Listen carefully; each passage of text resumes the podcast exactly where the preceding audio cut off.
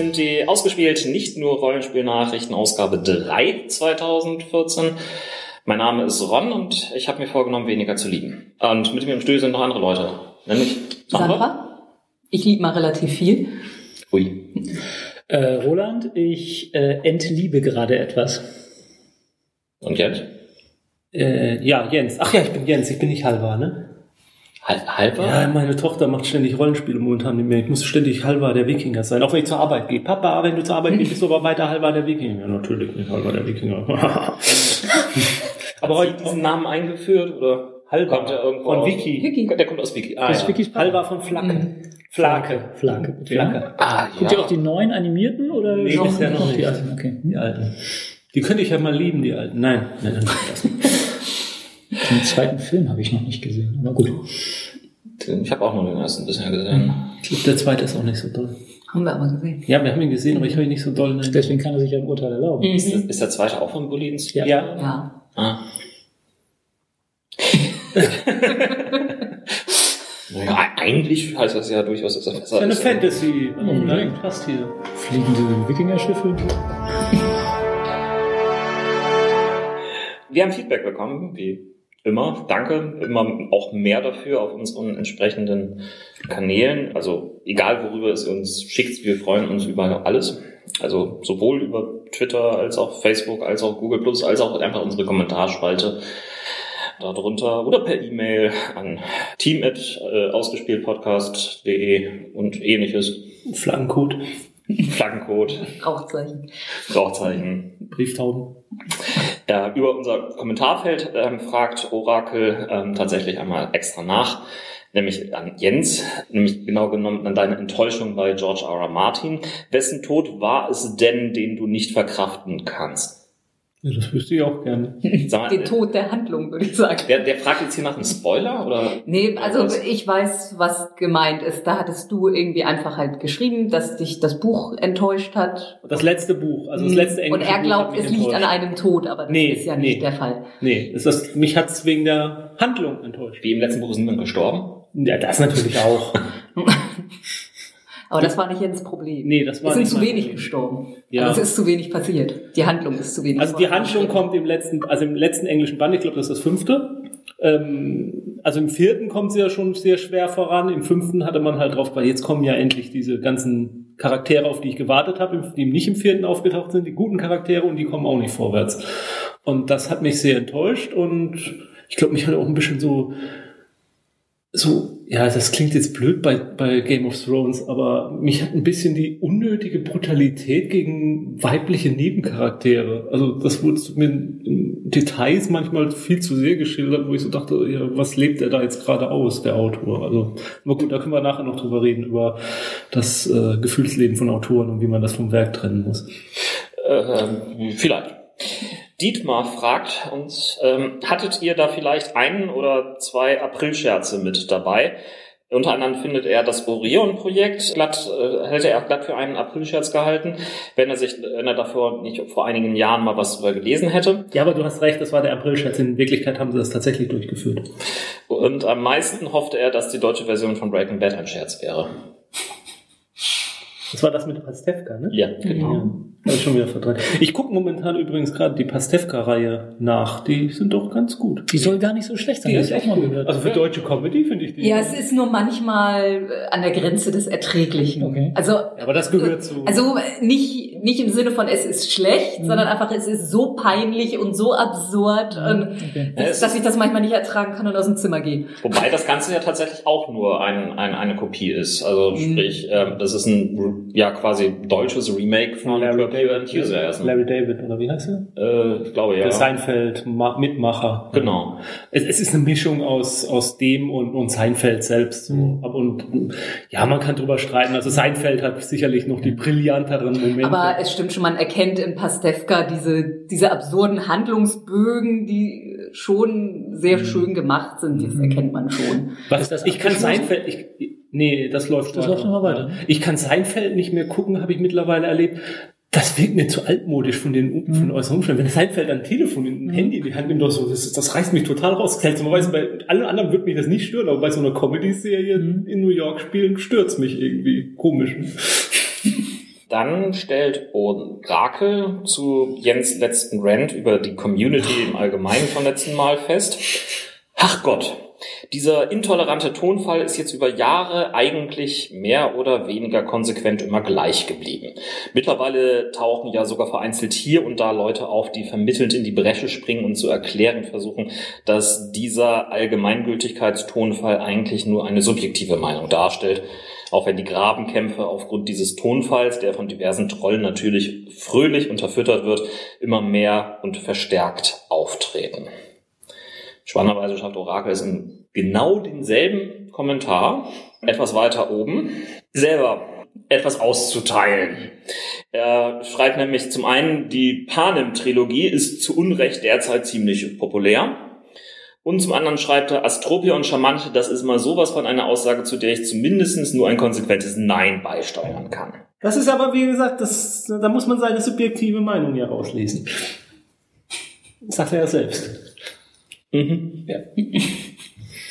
ja, ich meine zum Beispiel mit der Panem-Trilogie, natürlich ist die, wahrscheinlich ist die super populär, also, aber andererseits, ich finde auch nicht, dass die furchtbar schlimm ist. Ich habe diesen ersten Film gesehen und ich dachte, ich fand ihn weder doll noch besonders schlecht. Ich dachte nur so, naja, besser als dieser Vampirgedöns. Das ist immer noch das Wort.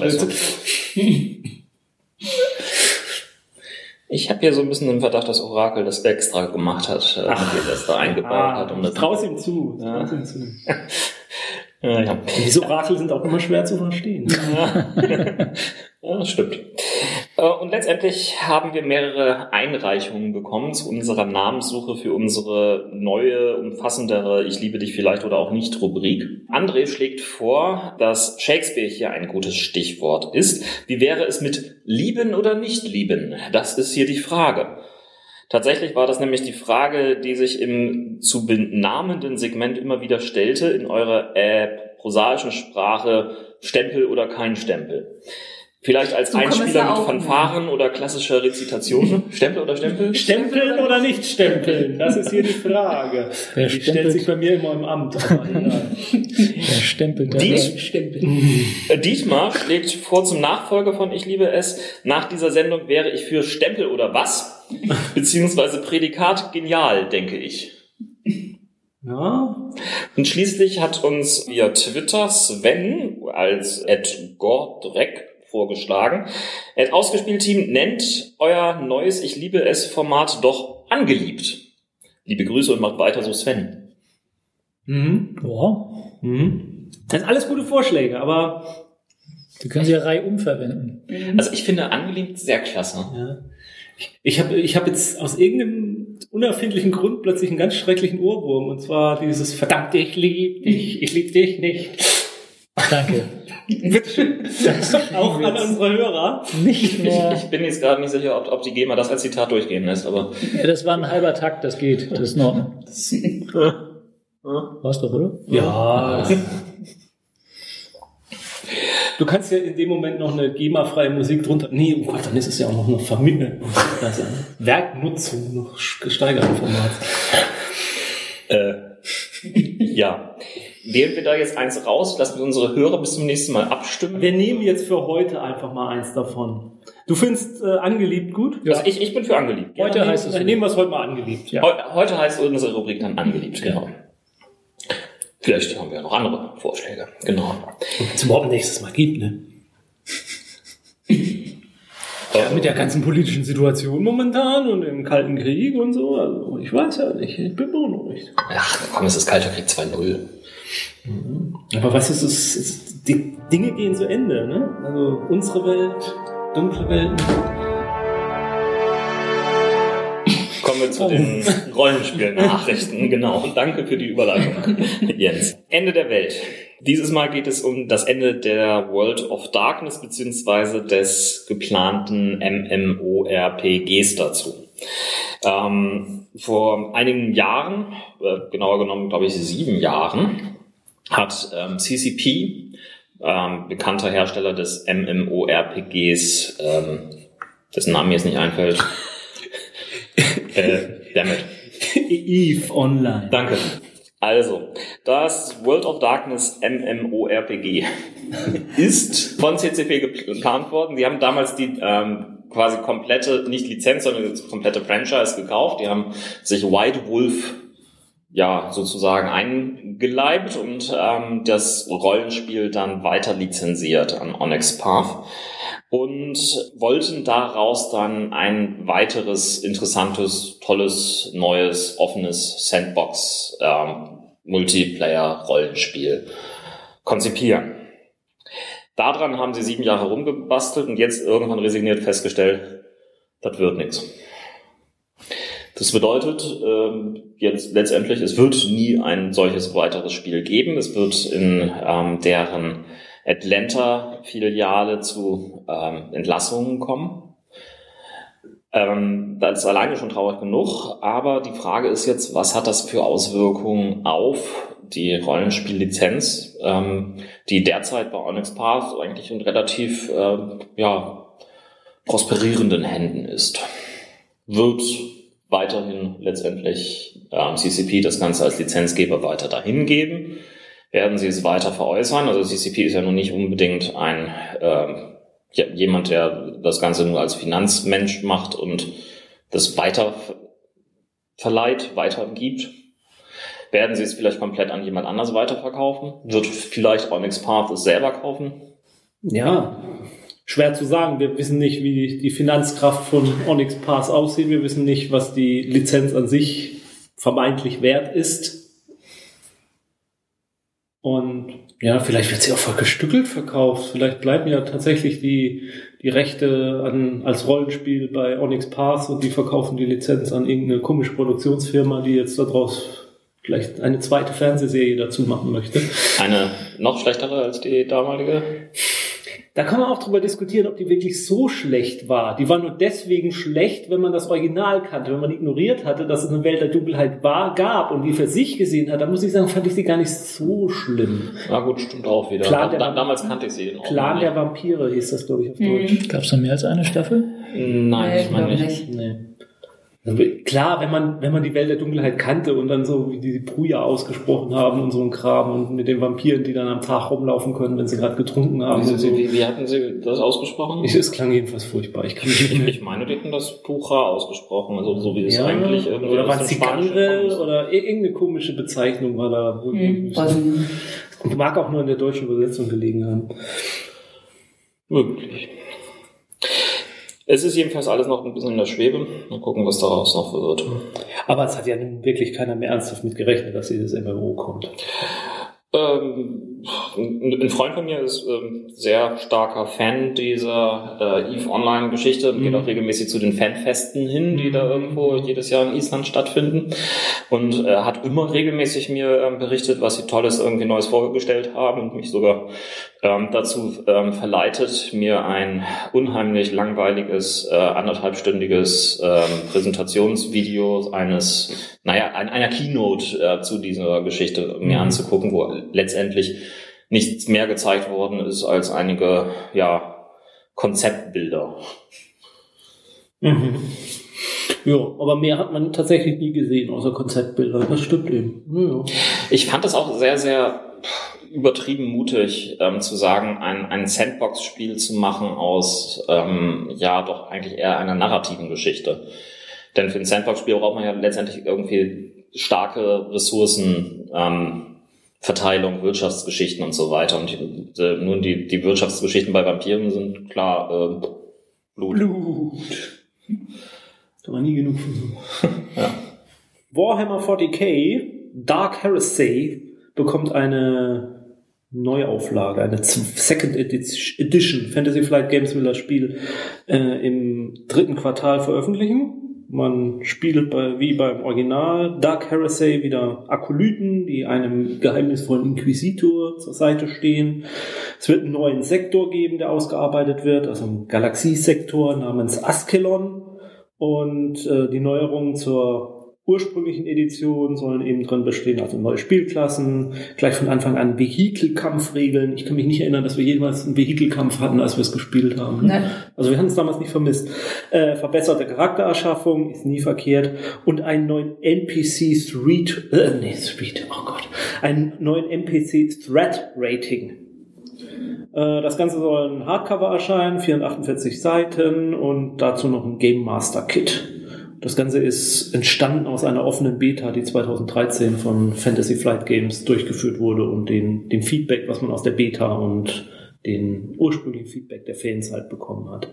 Ich bin da nicht so auf den Laufenden. Ist es, ist es jetzt die erste, zweite Hier ist die erste, zweite Edition dieser ganzen Warhammer 40k Spiele, die ja insgesamt, muss man ja sagen, wenn man alle zusammenrechnet von der Auflagen und Verkaufszahlen, ja mit so zweit- oder drittbestverkaufte Rollenspiel auf dem amerikanischen Markt zumindest ist. Ja, ja, ich, ich entsinne mich daran. Ich, ähm, ähm, haben Sie denn schon angekündigt oder angedroht, ähm, dass Sie alles andere auch in eine zweite Edition bringen werden? Ich hab's ich habe nichts Offizielles gelesen, mag es geben, ich habe es nicht gelesen. Ich habe es in Foren so Spekulationen drüber gelesen und es ist ja naheliegend, wenn ja, dass man jetzt nach und nach das sein ganzes äh, äh, wieder äh, durchupdaten wird. Zumal es ja auch ähm, so ist, dass man ja die einzelnen Rollenspiele quasi ja auch irgendwie, ja, wie damals Welt der Dunkelheit, so crossover-mäßig übereinander verlaufen lassen kann. Ich meine, es gibt ja, es ist an der Rook Trader, es gibt ähm, Space Marines, es gibt Imperial Guard, glaube ich.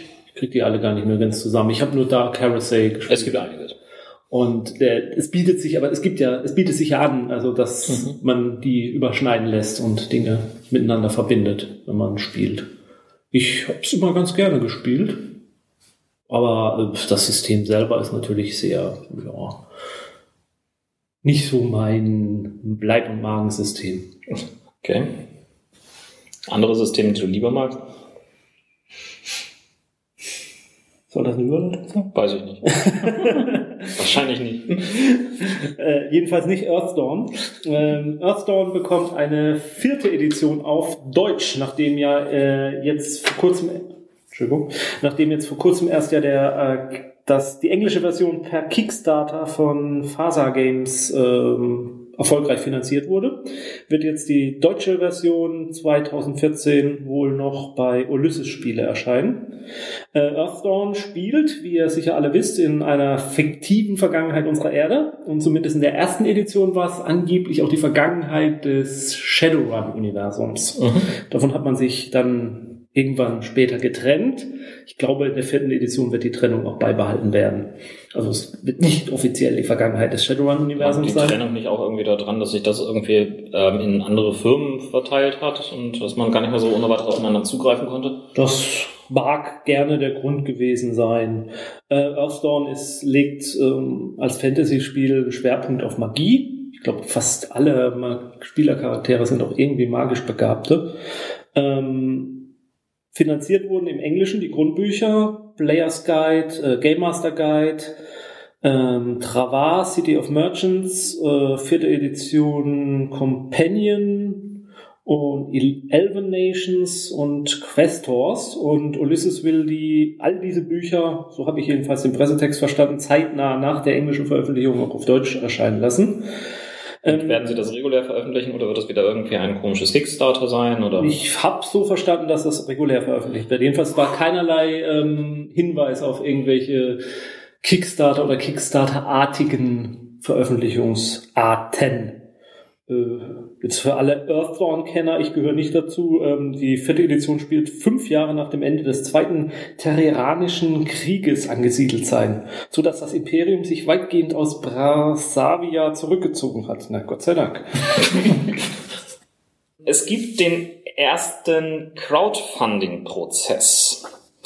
Das Crowdfunding, klar, Kickstarter und so weiter, wo wir eh gerade darüber kurz geredet haben. Es ist nicht das erste Projekt, das äh, bei Kickstarter ja ähm, es nicht geschafft hat, realisiert zu werden.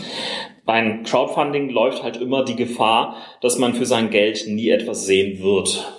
Ich selber habe auch schon das eine oder andere finanziert, was letztendlich nie mehr erscheinen wird. Ich, Aber es ist dann tatsächlich, das, also die Finanzierung an sich, das Kickstarter-Ziel wurde erreicht, das das Kickstarter Geld wurde bezahlt, aber du wirst nie was bekommen. Genau. Okay. Ähm, jetzt ist natürlich die Frage, äh, inwiefern ist das Betrug am Kunden? Ich habe äh, es letztendlich immer so verstanden und auch Kickstarter sieht das Ganze ähm, so, dass ähm, das ja letztendlich eine Anschubfinanzierung ist, bei denen ein Sachen aus in ähm, ja in ja in Aussicht, danke, mir fiel das gerade nicht ein, in Aussicht gestellt werden, aber man hat keine Sicherheit, dass man das auch wirklich kriegt. Der Generalstaatsanwalt des Washington State, also nicht DC, sondern ähm, des Staates, der da oben an der Pazifikküste ist, hat jetzt erstmals eine sogenannte Verbraucherschutzklage gegen ein gescheitertes Crowdfunding-Projekt eingereicht.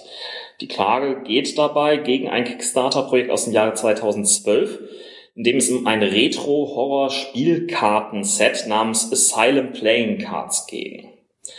Angeklagt wird Edward Polchlopek der Dritte, angeblich auch als Ed Nash bekannt in der Anklage, und seine Firma Altius Management, die neben den Spielkarten auch Stretch Goals wie Pokerchips, Würfel und sogar eine Kostümzwangsjacke versprach. Laut Kommentatoren des Projektes wurde der Künstler, der die Karten gestaltet hat, aber nie bezahlt. Und die angegebene Spielkartendruckerei, die das Ganze letztendlich herstellen sollte, hatte weder von Altis Management noch von Polchelopek oder Nash je etwas gehört oder auch überhaupt von diesem Projekt. Also es ist eine Klage gegen Unbekannt. Äh, nein, nein, scheint wohl durchaus bekannt zu sein. Mit der Klage will der Staatsanwalt jetzt eine Rückzahlung aller Gelder ähm, erwirken, sowie eine Strafzahlung von bis zu 2000 US-Dollar pro Unterstützer erwirken. Dies könnte zu einer Strafzahlung von 1,6 Millionen US-Dollar führen bei einem Projekt, das etwas über 25.000 US-Dollar einnahm. Also du sagst Staatsanwalt, das heißt, da ist jetzt nicht ein Geschädigter hingegangen und hat das zivilrechtlich, sondern das ist wirklich, der Staat geht dahin und oder ja, offensichtlich soll es, eine, soll es ein Strafprozess sein. Ah, ja. ja. Dann muss es wohl auch einen strafrechtlichen Hintergrund geben. Es geht wohl dann nicht unbedingt um die äh, Entschädigung. Also, es, es also das finde ich ja interessant. Sie, Sie, Sie nennen das offen. Ich, ich bin kein großer Experte für das amerikanische Strafrecht oder das amerikanische Zivilrecht. Aber anscheinend hat äh, dort in zumindest in Staat Washington der Staatsanwalt die Möglichkeit, eine Verbraucherschutzklage einzureichen. Mhm. Ähm, das, was bei uns letztendlich eine Verbraucherschutzzentrale oder so etwas vielleicht hoffentlich machen würde. Das macht dort anscheinend der Staatsanwalt. Das heißt, es sind nicht die einzelnen Geschädigten, mhm. die da wirklich hingehen, sondern es geht halt Staatsanwalt genau hin. Ein Sprecher von Kickstarter nahm dazu bereits Stellung, während Nash selber irgendwie zu keiner Stellung bereit war. Kickstarter sagte, sie wären da selbst frustriert, wenn Unterstützer nicht ihre Belohnung bekämen und hoffen, dass dieser Prozess Lösung und Klarheit für die Unterstützer dieses Projektes beisteuern würde. Mhm. Ähm, interessant, finde ich es auf der einen Seite. Auf der anderen Seite, hm, mal gucken, was da dann letztendlich rauskommt. Also so eine gewisse Rechtssicherheit ist, ist da sicherlich irgendwie herzustellen. Es ist halt wirklich die Frage, ist das jetzt ein Angebot, ähm, was wirklich gemacht worden ist? Ist das tatsächlich ein, eine Sache, die versprochen worden ist? Also wenn man, ja gut, wir können da jetzt mit deutschem Zivilrecht hingehen und fragen, ist das jetzt tatsächlich ein Angebot äh, und Annahme gewesen. Also hat man, macht man, schließt man gleich einen Vertrag bei so einem Kickstarter, wenn finanziert, dann musst du auch liefern oder ist das nur eine Invitatio ad, ad offerendum oder wie auch immer. Ja, ja, ich lass mal ein bisschen großrützig raushängen. Äh, in, also ich würde persönlich jetzt mal ganz ohne un, unjuristisch genommen würde ich sagen, wenn nachgewiesen kann, werden kann, dass von Anfang an nie die Absicht bestand, das Projekt durchzuführen, dann ist es ein Betrug. Und natürlich muss so ein Betrug genauso gehandhabt werden wie jeder andere Betrug. Ob ich jetzt auf offener Straße betrogen werde, an der Haustür oder bei Kickstarter im Internet, macht im Moment keinen Unterschied. Mhm. Erstmal. Natürlich macht es dann praktisch Unterschiede über die internationalen Grenzen, die dahin gehen oder so. Wenn es aber ein gescheitertes Projekt ist, was einfach gescheitert ist, weil sich dann im Nachhinein herausstellte, hm, das ließ sich so nicht finanzieren, ähm, das und die und die Faktoren sind eingetreten, weshalb es nicht funktioniert hat, Gut, dann muss man wiederum vielleicht sagen, ja, das ist eine Investition, so wie ein Aktionär in eine Aktie investiert. der Kurs kann fallen, der Kurs kann steigen. Das kann die unterschiedlichsten Gründe haben. Ob sei es nun, dass der Manager unfähig ist oder dass äh, irgendein bescheuerter Krieg ausbricht und deswegen der Markt zusammenbricht. Hm. So würde ich es sehen. Die Frage ist, wie, wie sich diese Betrug oder Betrugsabsicht dann überhaupt nachweisen Ja, lässt. das, ist sicherlich das Problem. Ähm, äh, also ein anderes Beispiel, was ich neulich jetzt gehört habe, da gibt es noch einen Prozess. Es gibt ja die andere Plattform Indiegogo. Mhm. Die haben in ihren ähm, Geschäftsbedingungen drinstehen gehabt, sie würden äh, ähm, Betrugsfinanzierungsprojekte äh, ähm, anhand von eigenen Algorithmen und Untersuchungen du äh, durchforsten und äh, dafür garantieren, dass es keine Betrügereien da durchgeführt werden. Daraufhin hat jetzt irgendwie ähm, verschiedene Skeptikervereinigungen in den USA haben, glaube ich, ein Projekt Projekt, wo es um freie Energie äh, arbeiten ging, also um ein Gerät, was angeblich umsonst Energie erzeugen soll. Okay. Das lief bei Indiegogo als Finanzierung, ähm, auch von irgendeinem Russen oder so, oder ganz geheimnisvoll irgendwie. Also da haben sie Indiegogo angeschrieben und haben gesagt, Mensch, Moment, also so geht das doch nicht und das ist doch äh, ganz eindeutig Betrug oder so. Was hat Indiegogo gemacht? Sie haben ihre allgemeinen Geschäftsbedingungen geändert. Sie haben diesen Betrugsüberprüfungsgeschichte rausgestrichen aus den allgemeinen Geschäftsbedingungen. Das gleiche haben sie gemacht mit einem Typen, der angeblich den Blutzucker messen kann, ohne dass man ein Gerät, das auf den Markt bringt, wo man Blutzucker messen kann, ohne dass man wirklich Blut nimmt, sondern nur, dass man Haut auf die Haut angeleuchtet wird. Etwas, was wo große große Medizinfirmen seit Jahren dran forschen, das zu machen, will er angeblich in Heimarbeit gebaut haben und will das jetzt über Kick über Indiegogo finanzieren auch ganz oft die Betrugsmasche. Der Betreiber wird angeschrieben, gesagt, Moment, da läuft irgendein, irgendein Betrug bei euch auf der Plattform und der Betreiber macht nichts dagegen. Ist auch so eine Sache. Was ist die Verantwortung von Kickstarter oder Indiegogo? Wenn sie, wenn sie feststellen, da läuft wohl offensichtlich irgendwas und werden darauf aufmerksam gemacht, das kann so nicht stimmen, was sie da anbieten. Ist dann, sind dann, sind dann auch die Betreiber dran? Ich finde, irgendwo haben die auch eine Verantwortung, wenn die so eine Plattform finanzieren. Das Interessante ist, in diesem Fall wird Kickstarter nicht vor den Karte gezogen. Ist klar, Kick, äh, ist, ist wie gesagt dann auch so eine Abstufung irgendwie konnte, ist, war das ein Projekt, was nach außen so aussah, dass man sagen muss, ja, das, da scheint alles in Ordnung zu sein und stellt sich dann im Nachhinein raus, also es war ein raffinierter Betrug, oder ist es ganz offensichtlicher Betrug und die Platt, der Anbieter tut nichts. Das ist natürlich auch wieder ein Unterschied. Also Aber- in, in, in diesem Fall, ich, ich, ich habe mir mal irgendwie die, die alte Kickstarter-Seite Mhm. angeguckt. Es sah aus wie jede normale ähm, ja, Spielkarten-Finanzierungs-Kickstarter-Geschichte. Vielleicht ein bisschen überzogene Preise, aber dafür sah, sah die Kunst auch irgendwie nett aus. Ja, offensichtlich wurde, wurde ja auch jemand hinge, wurde ja auch jemandem gesagt, mal mal was. Also von daher, die haben ja tatsächlich, es wäre ja da, man könnte es ja nutzen, die Grafiken, um die auf Karten zu drucken, gut ist. Nur man hat eben das Geld offensichtlich anderweitig verwendet, warum auch immer. Ja, ja, ja. Mal gucken, das muss natürlich alles durchgeregelt werden und äh, naja, vielleicht Todesstrafe für solche Leute.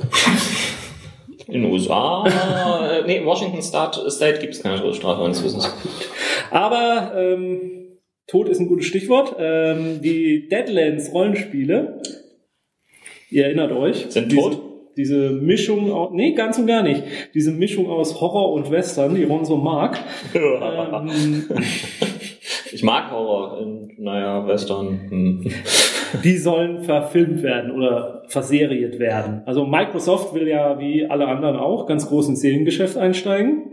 Ähm, bei dem Xbox Entertainment Studios ist eine Serie basierend auf Deadlands von Pinnacle Entertainment Group und Shane Hensley in der Entwicklung, also Deadlands von der Pinnacle Entertainment Group und Shane Hensley. Ähm, Achtung, jetzt kommt ein bisschen Marketing-Sprech. Laut Microsoft werden Xbox Originals Programme die Interaktivität, interaktiven Features der Xbox einbinden in die Serien, was auch immer wir uns darunter vorstellen können. Vielleicht tatsächlich so, wollt ihr jetzt, dass Calculon äh, weiter seine Steuererklärung macht oder in die Feuerwerksverbrechen fährt, um die Verbrecher zu fangen? Hm, ich habe für Steuererklärung gedrückt.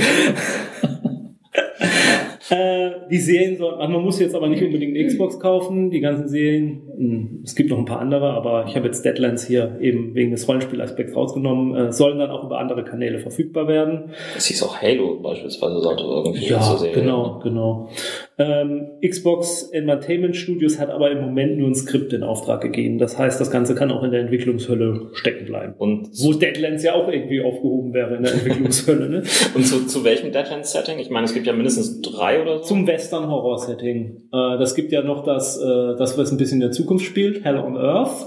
Und dann gibt's noch ein drittes, das kenne ich glaube ich gar nicht. Ähm, ja, es gibt, gibt noch die, die glaube ich, Lost Colony heißt es oder Aha. so über ähm, irgendwie noch später in der Zukunft. Nee, nee, also das- Verloren und Das, das Klassische mit Weird West. Weird West. Ähm, ja, also wie gesagt, ist nicht unbedingt ein Grund, eine Xbox zu kaufen. Ich setze ja auch immer noch mehr auf das Sony's PlayStation Network, weil das soll ja die Verfilmung, Verserierung von Powers, dem der Comicreihe von Brian Michael Bendis und Michael Evan Omenings, oh, ich weiß, kann den Namen nicht aussprechen, äh, erscheinen. Das Muss man denn dazu wieder irgendwie eine PS-Dings haben? Ja, auch da gilt das, irgendwann wird das auf den anderen Kanälen. Das ist erstmal exklusiv da und später wird es dann auf anderen Kanälen auch verfügbar sein. Man lässt sich ja dann doch das Geschäft nicht entgehen. Äh, naja, äh, HBO hat ja genau dieses Konzept, dass sie halt äh, irgendwie mindestens ein Jahr das rumliegen lassen, bevor sie es dann weiter. HBO hat jetzt einen Exklusivvertrag mit Amazon geschlossen. Ja, aber auch dort erscheinen die Sachen äh, frühestens drei Jahre, nachdem sie schon auf HBO Ja, liegen. ich sag ja, aber irgendwann wird man es auch anderswo sehen können. Von daher, wenn man es gar nicht abwarten kann, ja klar, dann muss man sich eine Playstation oder eine Xbox kaufen. Oder beides, wenn man beides sehen will. Oder aber- alternative Wege finden. Oder Alternativweg. Oder man kann sich sagen, es erscheint so viel Zeug und ich habe durchaus auch drei Jahre Zeit, auf sowas zu warten. Und dann Binge-Watching. Kommen wir zu den nicht nur Nachrichten. Kauft ihr euch E-Books oder Hörbücher? Äh, ja, Ja. Ja, habt ihr schon mal auf den Kassenzettel oder so geguckt oder die Abrechnung, wenn ihr das bekommt? gucke ich hier auf den Kassenzettel. Ja, ich frage ja nur. Das ist euch noch nicht aufgefallen, dass es da einen Unterschied zwischen normalen Büchern und E-Books und Hörbüchern gibt, was die. Ich wusste das im Prinzip vorher, ja. ja, das ist eine Einleitung mal. Ja. Äh, was den äh, Mehrwertsteuersatz angeht. Also auf normale Bücher gibt es einen verringerten Mehrwertsteuersatz von 7%, auf Hörbücher und E-Books gibt es einen Satz von 19%. Das ist doch voll ungerecht. Das ist voll ungerecht. Äh, Das sieht die Bundesregierung ausnahmsweise auch mal so. Juhu. Äh, Bei einer Klausurtagung in Bonn haben sich die geschäftsführenden Vorstände der Großen Koalition nämlich darauf geeinigt, dass man das angleichen will. Also alles auf 19, nein. alles auf 7 runter, ähm, um das Kulturgut E-Book und Hörbuch äh, eben auch zu fördern und eben genau zu sagen, wo ist jetzt der Unterschied? Warum muss man jetzt Unterschied zwischen digitalem und gedrucktem Werk machen? Ähm, umgesetzt soll das jetzt sofort und ab sofort und bald und so schnell wie möglich für Hörbücher gemacht werden. Was die E-Books angeht, da gibt es ein Problem und das Problem heißt EU. Es gibt nämlich eine Mehrwertsteuerrichtlinie der EU und dann die haben sich die Mitgliedstaaten zu halten. Die gibt in einzelnen Punkten vor, wie man den Mehrwertsteuersatz gestalten kann. Da haben die einzelnen nationalen Staaten ein bisschen Spielraum, was diese EU-Richtlinie angeht. Bei manchen Punkten ist es aber auch nicht. Und die EU-Richtlinie sieht leider keinen verringerten Steuersatz für E-Books vor. Die Bundesregierung, unsere gute Bundesregierung, ähm, möchte aber sich in Europa dann auch einsetzen dafür, dass das dann in die Mehrwertsteuerrichtlinie auch für die äh, E-Books eingeführt wird. Und das wird wahrscheinlich das Hauptagenda-Ziel dieser Regierung dann werden, glaube ich. Aber ist es dann nicht so, dass ähm, ich, ich, ich, ich meine, ähm, Amazon umgeht das ganze E-Books-Besteuerungsproblem ja quasi relativ kreativ, indem sie einfach in Luxemburg sitzen. Ja, aber wie, wie, dir, wie dir vielleicht auffällt, ist Luxemburg auch Mitglied der EU. Ja, ja, aber, aber trotzdem können, können sie es darüber umgehen, weil wahrscheinlich Luxemburg es nicht irgendwie umgesetzt hat oder irgendetwas. Ja, Luxemburg ist, ähm, ja, also es ist, es ist alles nicht so eindeutig. Äh, Im Moment ist es tatsächlich so, wenn du in Deutsch, ah, das führt zu weit, aber man kann es nicht so einfach umgehen. Also das, das ganze Mehrwertsteuer- Umsatzsteuerrecht ist, ah, ich sag's mal, total verregelt in Europa. Also sobald sich da irgendwo eine Lücke auftut, wird da auch reingehauen und solche Sachen wie Karussellgeschäfte und so ein Kram werden da unterbunden. Nein, da werden keine Karussells verkauft, da geht's um was anderes. Sagen Sie, ich, ich frage jetzt mal ketzerisch, ironisch, dann bei der Gelegenheit auch gleich irgendwie für E-Books und Hörbücher eine ähm, ja, feste Preisbindung? ähm, Das ist die, das ist der, der Pferdefuß bei der ganzen Geschichte. Nämlich, ähm, das hat, haben die Geschäftsführer da auch beschlossen. Die wollen sich in Europa dafür einsetzen oder bei der EU dafür einsetzen, dass auch die äh, Buchpreisbindung für äh, E-Books europarechtlich abgesichert wird. Ich bin ja einer der Vertreter, der die Buchpreisbindung vollkommen aufheben würde. Jetzt wollen die quasi das dann auch noch bei den E-Books reinhauen. Also, also sprich, es ist eine tolle neue Nachricht, die wir gerade irgendwie von unserer Klausurtagung der Bundesregierung bekommen und die letztendlich für uns bedeutet, in Zukunft wird alles teurer. Würde ich so nicht sagen. Es bedeutet Äh, vielleicht. Buchpreisbindung hat dann sich immer irgendwie bedeutet, teurer erst, also die Buchpreisbindung, also für mich persönlich wird es nichts bedeuten, weil die Buchpreisbindung gilt ja nicht für Produkte, die in England oder in Amerika ver verla- verlegt werden, für Bücher, die ich dort kaufe. Von daher interessiert es mich nicht. Und andere E-Books kaufe ich mir, also deutsche E-Books, ich glaube, ich habe mir noch nie ein deutsches E-Book gekauft. Von daher ist es mir persönlich relativ schnuppe und äh, sagen wir mal ehrlich, wenn der Prozentsatz jetzt auf sieben runtergesetzt wird, dann werden natürlich die Büchpreise und die Hörbuchpreise genauso runterpurzeln, wie sie damals die Hotelübernachtungspreise runtergepurzelt sind, als Also die steigen. Exakt. Ich glaube nicht, dass Amazon da was zu verschenken hat. Oh Gott. Oder Tolino oder nee, wie heißen die? Weltbild. Ach, wie heißen die alle? Bücher.de, Buch.de, Thalia, äh, Lup und Dip. Alle tolle Firmen, alle tolle Lesegeräte. Kauft euch einfach alle. Bleiben wir beim Thema Buch. Die Hugo Awards. Nominierungen sind raus, die für dieses Jahr 2014. Noch sind sie nicht verliehen, die eigentlichen Awards. Das heißt, eigentlich wären sie noch nicht unbedingt die große Nachricht für uns. Aber es gibt doch einen kleinen Eklat. In der Kategorie Beste Erzählung, was ungefähr so am ehesten die richtige Übersetzung vom besten Novelette ist, die unterscheiden daher, das hatten wir schon mal durchdiskutiert hier in einer anderen ähm, äh, Folge zwischen Novelette, Novel und Novelle? Novella. Novelle. Achso, Novella gibt's auch noch. Ah, Es okay. gibt, ja, ja, eben. Ah, okay. Novel, Novella, Novelette. Ah, Okay. Und dann gibt's noch Short Story. Und nur um es komplizierter zu machen. Und dann gibt es noch den Short Stop. Ah, nee, Also. In der Kategorie Beste Novelette oder Beste Erzählung wurde der Autor Theodore Beale, auch bekannt als Vox Day, nominiert. Beale wird von vielen wegen seiner vehementen Verteidigung des Kreationismus, aber auch wegen seiner homophoben und rassistischen Äußerungen kritisiert. 2013 wurde Beale aus der Vereinigung der Science-Fiction and Fantasy Writers of America ausgeschlossen, nachdem er über dessen offiziellen Twitter-Feed auf einen seiner Blogbeiträge hinwies, in dem er einen afroamerikanischen Autor als halbwilden und einen Herausgeber als fetten Frosch bezeichnete. Früher in dem Jahr hatte er sich noch unerfolgreich um den Vorsitz dieser Vereinigung beworben.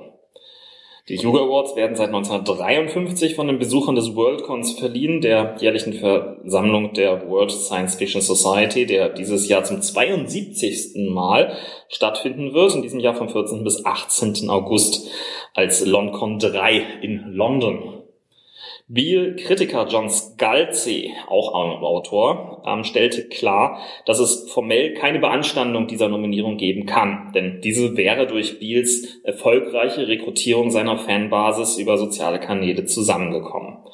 Ebenso legitim wäre es aber auch ein Werk, nachdem man es gelesen und für sich festgestellt hat, dass es nur durch Trolle überhaupt auf diese Liste gebracht wurde, es noch unterhalb der ähm, Kategorie nicht preiswürdig einzustufen als abzustimmender und entsprechend einen Ausschluss nahezulegen. Dies stellte Scalzi halbironisch natürlich ohne einen Bezug auf einen konkreten Fall fest. Ron, wie wird man denn so ein Hugo nominiert? Ähm, gut, dass du das fragst, Jens. Letztendlich durch ähm, Nominierungen über die entsprechenden Kanäle, also Webseiten und ähm, andere Sachen. Das heißt, vorgeschlagen werden kann jeder, wenn da ein genügend hohes Quorum zusammenkommt, wird man offiziell nominiert und dann wird darüber von den Besuchern des Worldcons entschieden. Okay.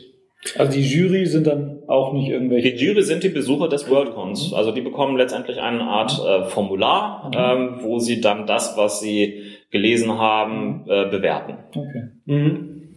Ähm, ja, also ich, ich habe, ähm, nachdem ich gesehen habe, dass du das Thema vorgeschlagen hast, habe ich mal ein bisschen nach dem Typen gegoogelt gehabt und gelesen und ich bin auch auf seiner auf seinem Blog gelandet und er sieht das Ganze natürlich vollkommen anders. Klar.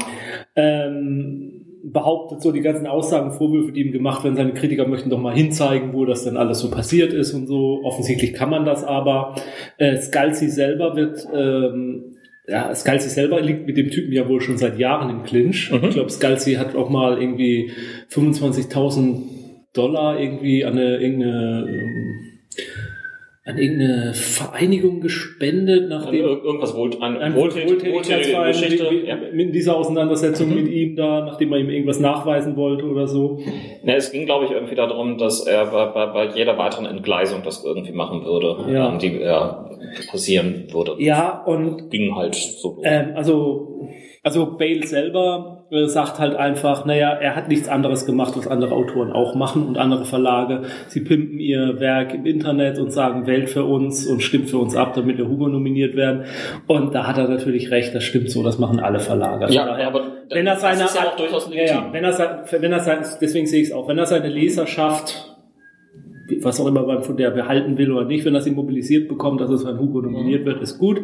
Er ist halt so dieser typische, meiner einen Meinung nach, ist er dieser typische rechte Spinner, der sich von einer linken Elite äh, unterdrückt fühlt, wie man das auch in Deutschland in diversen Blogs ja mal gelesen bekommt, dass ja die Presse alle links sind und wir ja gar, man in Deutschland ja gar nicht so was sagen darf und dass er unterdrückt wird. Und er fühlt sich von einer linksliberalen SF-Autorenschaft an den Rand gedrängt. Und jetzt will er halt mal dagegenhalten und zeigen, dass es da ja bei den SF-Lesern auch andere Typen gibt.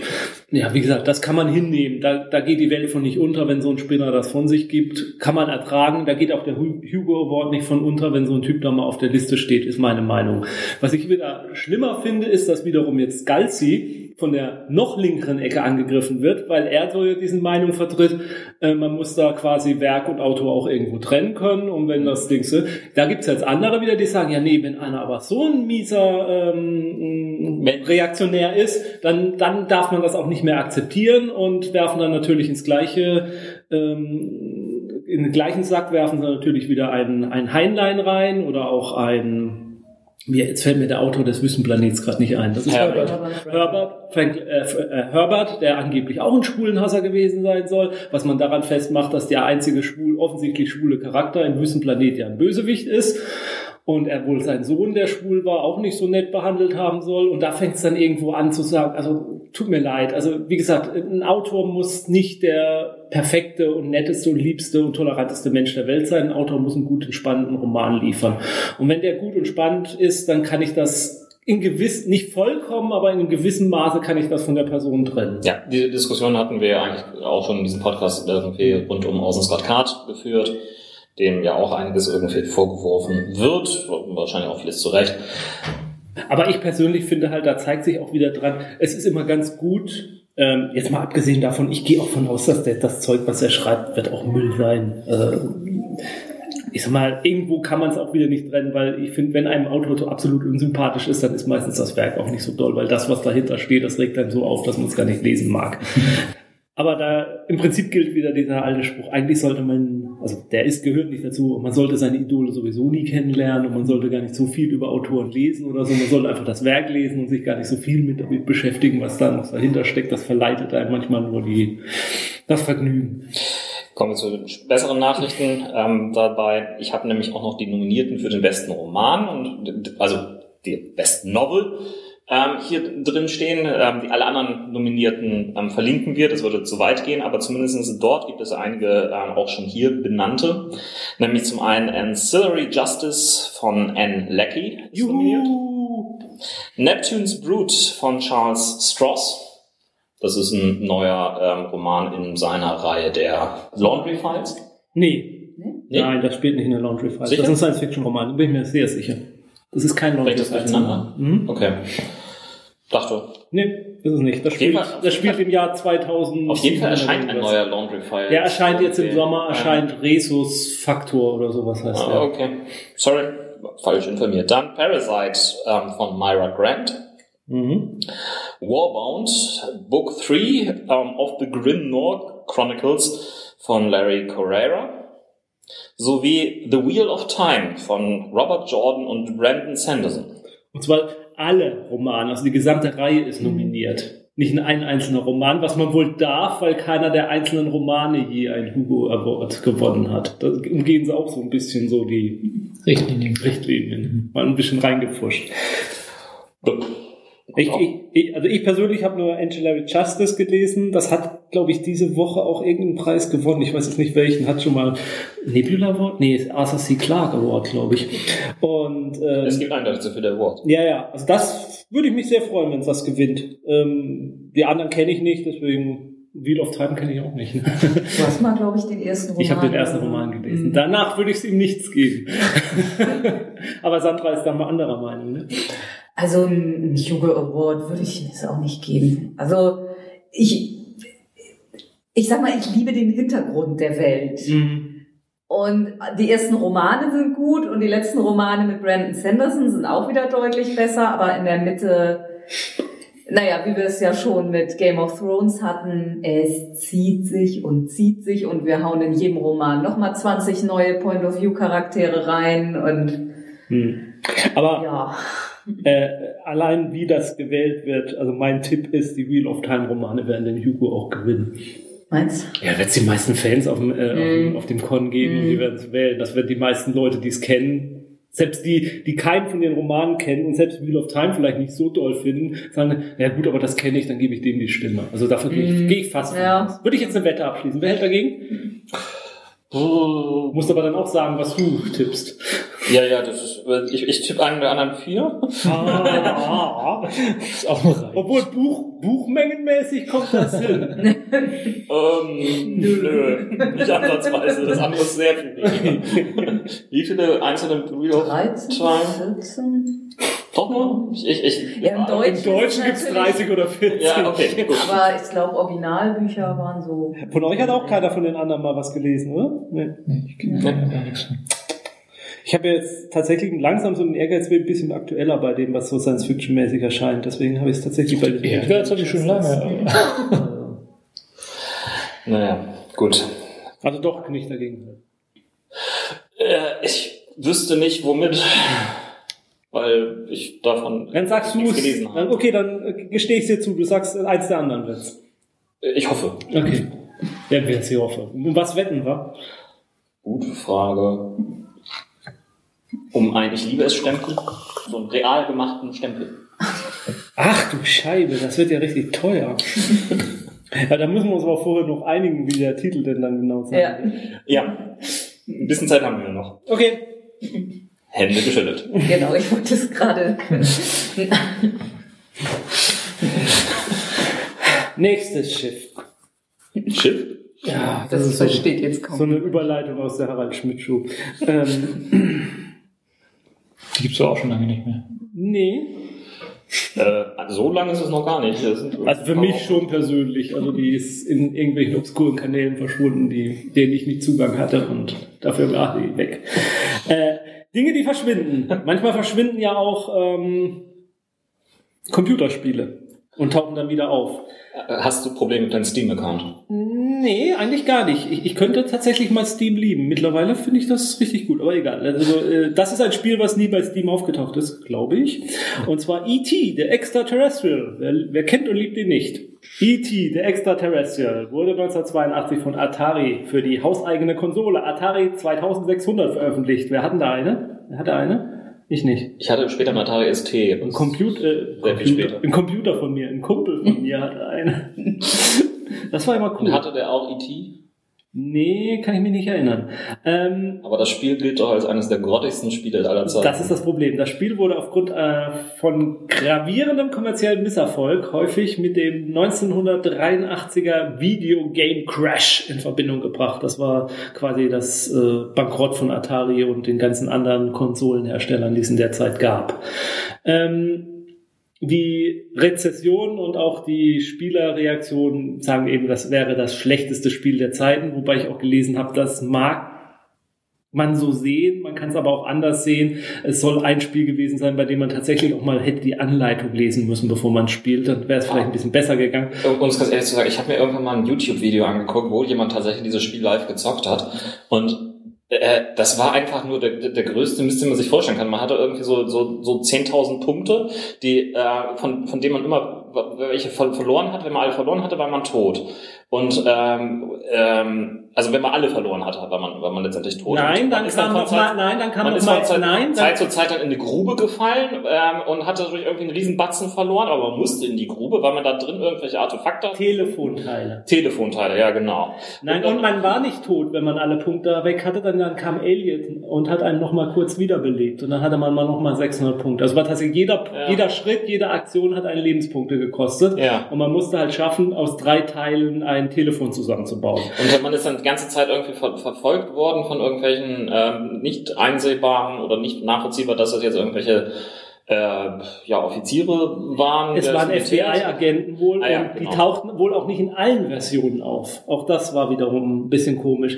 Okay, also das Spiel ist innerhalb von fünf Wochen entwickelt worden, um rechtzeitig zum Weihnachtsgeschäft rauszukommen. Ne, Vielleicht sagt das alles über die und vor allen Qualität Dingen letztendlich auch noch irgendwie den, den Filmerfolg mitnehmen zu können. Ja, aber wie gesagt, wichtig war, es musste rechtzeitig zum Weihnachtsgeschäft erscheinen. Ähm, man hat fünf Millionen Module hergestellt und man hat davon verkauft eine Million. Doch, Trotz signifikanter Preisabschläge. Das Spiel ist unter den Top 10 der meistverkauften Spiele für die Atari 2600. Und blieb, äh, aber Atari blieb, wie gesagt, auf 80% der Einheiten sitzen. Und jetzt wird spannend. Angeblich, so ging dann die Legende, hat Atari in einer Nacht- und Nebelaktion auf einer Mülldeponie die ganzen übrig gebliebenen Module oder Cartridges, hießen die, glaube ich, Mhm. ähm, verbuddelt. warum? Ja, um Lagerkapazitäten frei zu machen, aus Ja, irgendwelchen ja, aber- steuerlichen Gründen. Aber warum musste man sie verbuddeln? Man hätte sie doch einfach nur werfen können auf die Deponie. Wahrscheinlich wegen irgendwelcher Umweltstandards, die es gebieten, dass man sowas. Oder man wollte vermeiden, dass die ganzen Leute, äh, Fans dorthin kommen und irgendwie äh, sich dort ein freie ähm, Cartridge holen. Das kann auch sein. Es sollen auch andere Spiele, also nicht nur ET, sollen auch andere da verbuddelt worden sein. Das war die Legende, die umging. Und äh, dann wurde sehr viel gerätselt. Stimmt das oder stimmt das nicht? Obwohl bereits 1983 zum Beispiel auch in der New York Times ein Artikel darüber erschienen ist, die halt über diesen Vorfall auch berichtet haben. Also es sprach eigentlich viel dafür, dass das passiert ist. Viele, viele Jahre nach, danach, nämlich jetzt, 2014, hat sich ein Dokumentarfilmteam zusammen mit Microsoft daran getan, diesen Sache aufzuklären. Und Nicht mit Atari. Nein, mit Microsoft. Atari existiert ja so als Firma nicht mehr richtig. Die Marke Atari existiert noch, aber die Firma Atari nicht mehr. Hat sich zusammengetan, um eben diese, dieses Rätsel der Menschheitsgeschichte aufzulösen und den heiligen Gral der IT-Versoftungen zu heben von dieser Mülldeponie. Und was soll ich euch sagen? Jetzt Ende April, 26. April, hat das Suchteam nachdem es endlich von der Umweltbehörde der Stadt Almagordo ähm, die Genehmigung bekommen hat, dort auch auf dieser Müllkippe rumzuwühlen, äh, tatsächlich diese Cartridges, Module gefunden. Erstmal nur so 100.000 Stück hieß es zuletzt auf den Twitter-Beiträgen, aber sie wühlen weiter. Mal gucken, wie viele Millionen es sein werden. Also das Rätsel der ET-Spiele ist gelöst. Und äh, es soll dann, wie gesagt, ein Film erscheinen namens Atari, Doppelpunkt. Na, Untertitel? The Search for E.T.? Nee, Game Over.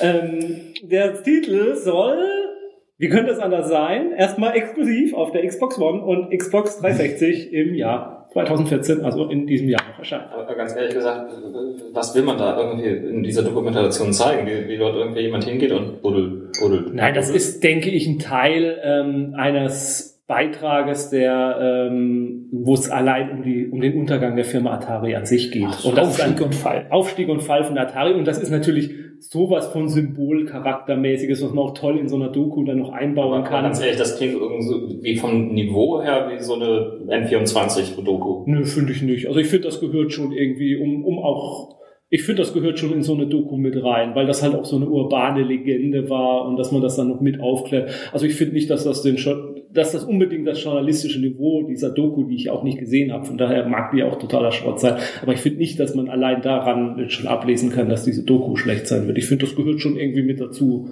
um so, ein, so einen Aufhänger zu haben, an dem man sich dann halt also um einfach eine Geschichte erzählen zu können. Das kann ja auch der Einsteiger sein. Wir suchen diese Dinge und dann befragen wir ganz viele Leute, wie das denn damals war und dann reden wir mit Atari-Leuten und immer wieder kommt man halt, um, um, um so einen Rahmen für so eine Doku zu schaffen. Ich finde, das kann schon funktionieren. Ich weiß nicht. Ich weiß nicht. Die Zukunft wird es weisen. Ja, da haben wir vor ja, ein paar Wochen ist es ja schon her, im Schweiße unseres Angesichtes äh, und mühevollen Recherchen über das erweiterte Star Wars-Universum berichtet. Also wir haben hinten aus dem Comic vorgelesen. Genau. Und bei Wikipedia mal reingeguckt. Genau. Äh, Jedipedia. Bei beiden. Bei beiden? Ja. Bei den Jedipedien. Beiden Jedipedien und auch ein bisschen bei der Wikipedia. Äh, streng genommen ist übrigens sogar drei Jedipedias, weil die finnische äh, Star Wars Wiki, das finnische Star Wars Wiki heißt auch Jedipedia. Also gibt es eine Möglichkeit drei. Ja, aber ist, äh, ich kann kein Finnisch. Ich auch nicht. Ähm, auf jeden Fall haben wir über das erweiterte Universum berichtet und was macht Disney, dem ja jetzt das ganze Franchise gehört. Letzte Woche Das vereinfacht es. wird verkündet, so zumindest äh, wird es ja immer dargestellt, das erweiterte Universum ist zu Ende, es gibt es nicht mehr, es ist alles hin. Ach du lieber Augustin. Aber wir sind der Meinung, Was ist das denn für eine Figur? Ja, die gibt es jetzt auch nicht mehr. Kennst du nicht Darth Augustin? Ja, wir sind der Meinung, so dramatisch ist es gar nicht, denn ähm, was, was genau ist passiert? Wir haben ja, das möge man in unserer anderen Sendung nochmal genau nachhören. Ähm, es gab ja vorher einen etwas komplexeren Kanon, eine Ka- Kanon-Hierarchie, nachdem in den Filmen halt das äh, alles wirklich passiert ist, in, den, in der TV-Serie, naja, vielleicht und immer so weiter abgestuft. Ähm, das wurde jetzt vereinfacht. Es gibt jetzt einfach nur noch, es ist kanonisch oder nicht. Kanonisch ist jetzt zu diesem Zeitpunkt alles, was in den Filmen passiert ist und was in der TV-Serie The Clone Wars passiert ist. Also der sogenannte T-Kanon ist jetzt aufgewertet worden. welchen, welchen Clone Wars Serien? Äh, The Clone Wars, also die Also, also nicht, also im Genau. Clone Wars Zeichentrick-Gedöns Genau. ist nicht, das ist nicht passiert. Richtig, das ist nicht passiert. Äh, und The Clone Wars, also die äh, computeranimierte Serie, die ist jetzt Kanon und die kommende äh, Serie Rebels ist auch Kanon. Alles andere ist nicht mehr Kanon. So, Also im Prinzip das Star Trek Modell. Ja, im Prinzip so. Ähm, bei allem, also viele haben das eher negativ äh, wahrgenommen und dann gesagt, ja, und die ganzen schönen Geschichten, das gilt jetzt alles nicht mehr. Ähm, streng genommen haben die vorher ja auch nicht gegolten. Da- Das, wir haben das ja in der Sendung erklärt. Der höhere, die höhere Kanonstufe überschreibt immer die darunter. Und selbst wenn man das jetzt so beibehalten hätte, hätte man ja sicher den Teufel getan, einfach nur nachzuerzählen in den neuen Filmen, was in den Romanen und Comics da schon ist, weil das nämlich langweilig gewesen wäre und nichts Neues gewesen wäre, sondern man hätte sich was Neues ausgedacht und damit das überschrieben. Dann hätte man in der komplizierten Kanonhierarchie das dann einiges dann runterstufen müssen und einiges, ja, vielleicht, weil das einfach nicht widersprochen wäre, hätte man es da in der Stufe behalten können, aber es wäre immer auf der Kippe gewesen, weil ja vielleicht irgendwann doch mal Fernsehserien oder sonst was kommen, was dann das doch wieder überschreibt. Insofern um das, was sowieso passiert wäre, einfach zu vereinfachen, wurde jetzt gesagt, okay, das ist jetzt halt einfach nicht mehr Kanon und Kanon ist nur noch das, was ab jetzt produziert wird. Wobei ich gehört habe, dass äh, durchaus auch neue Romane, Ja, da kann ich gleich nochmal die jetzt kommen, äh, kanonisch dann sein sollen. Mhm. Also ob das bis in alle Ewigkeit dann immer für alle neuen Sachen gilt, äh, weiß ich jetzt nicht, aber zumindest was jetzt neu angekündigt wurde an Romanen, was jetzt so auf dieser Rebels-Serie aufbaut und vielleicht auch irgendwelche Brücken noch schlägt, das ist, äh, soll durchaus auch jetzt kanonisch sein. Und was man vielleicht auch noch sagen muss, die alten Sachen bleiben weiter im Druck. Die werden jetzt unter dem Label Star Wars Legends Genau. veröffentlicht. Genau. Also keine Angst, wenn ihr da irgendwas jetzt gehört habt in unserer Serie, was ihr ganz unbedingt mal lesen oder durchblättern wollt, das werdet ihr auch irgendwie noch bekommen wahrscheinlich. Ja, Wenn es nicht vergriffen ist. Jupp. genau. Aber da gibt's ja auch Wege. Ich habe übrigens nach unserer Sendung beim während unseres großräumigen Auf Umzuges in den Büchern plötzlich entdeckt, dass wir dieses Erben des Imperiums, das Buch besitzen. Das wusste ich gar nicht. Naja, und äh, richtig dramatisch in Anführungszeichen ist es ja erstmal sowieso nur für die Sachen, die jetzt nach den Filmen passieren. Denn alles, was davor ist, dem wird ja mit neuen Filmen erstmal so nicht widersprochen werden. Und das kann man so auch erstmal stehen lassen. Und die Autoren werden ja auch den Teufel tun, das jetzt alles völlig zu ignorieren. Also die werden es ja immer noch weiterhin als Steinbruch nehmen und sagen, oh, das ist ja eigentlich keine schlechte Idee, Mhm. da machen wir mal was draus.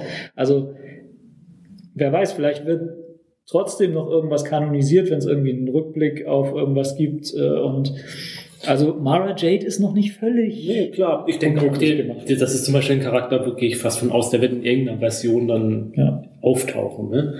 Also ich habe ähm, gelesen, es wird äh, offiziell sind vier neue Star Wars äh, Romane angekündigt, die dann auch Teil des Kanons werden sollen.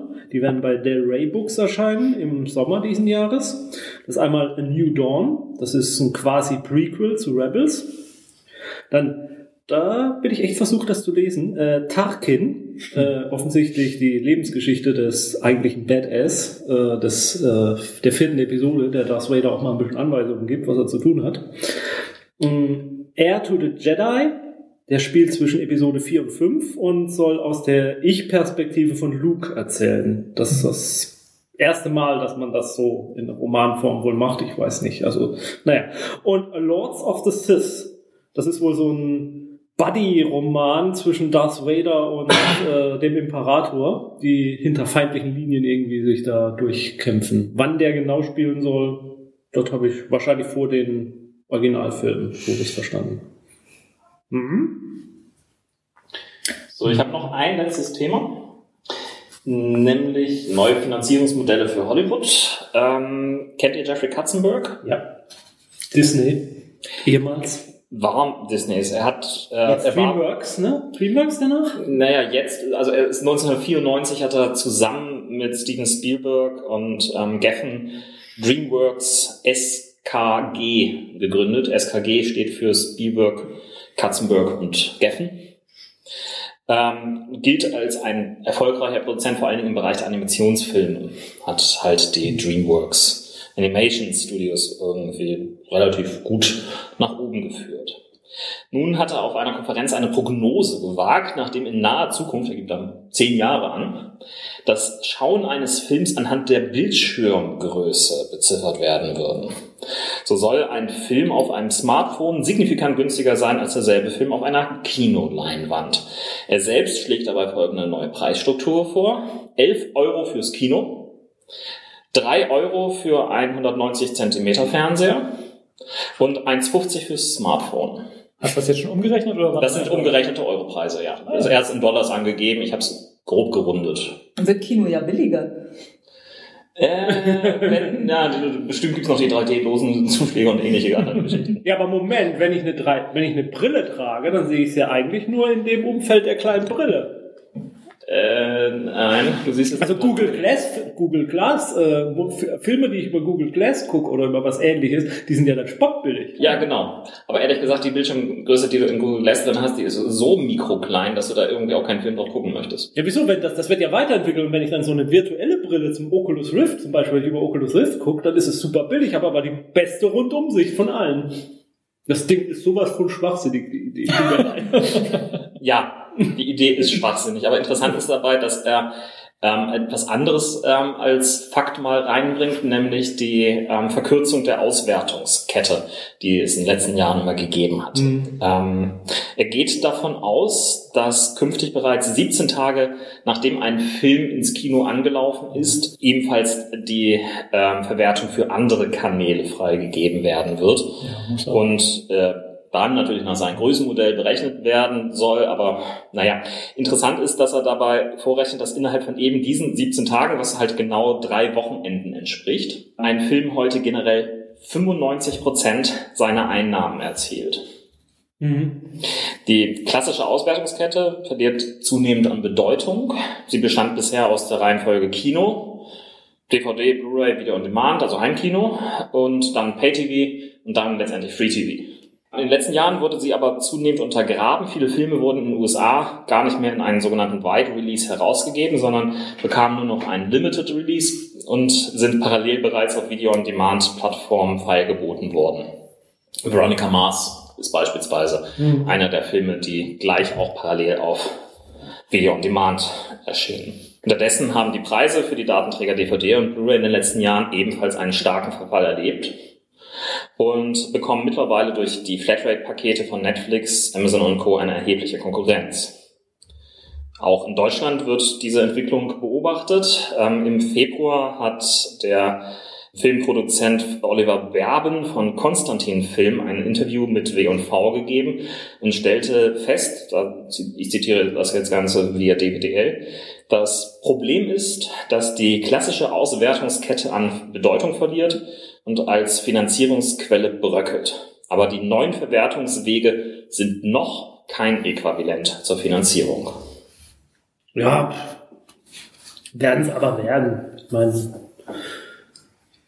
Nee, ich, ich meine, uns soll es nur recht sein. Ähm, das heißt, quasi ziemlich nach Kinostart kann man, hat man schon die Möglichkeit, das Ganze im, im Heimkino zu genießen.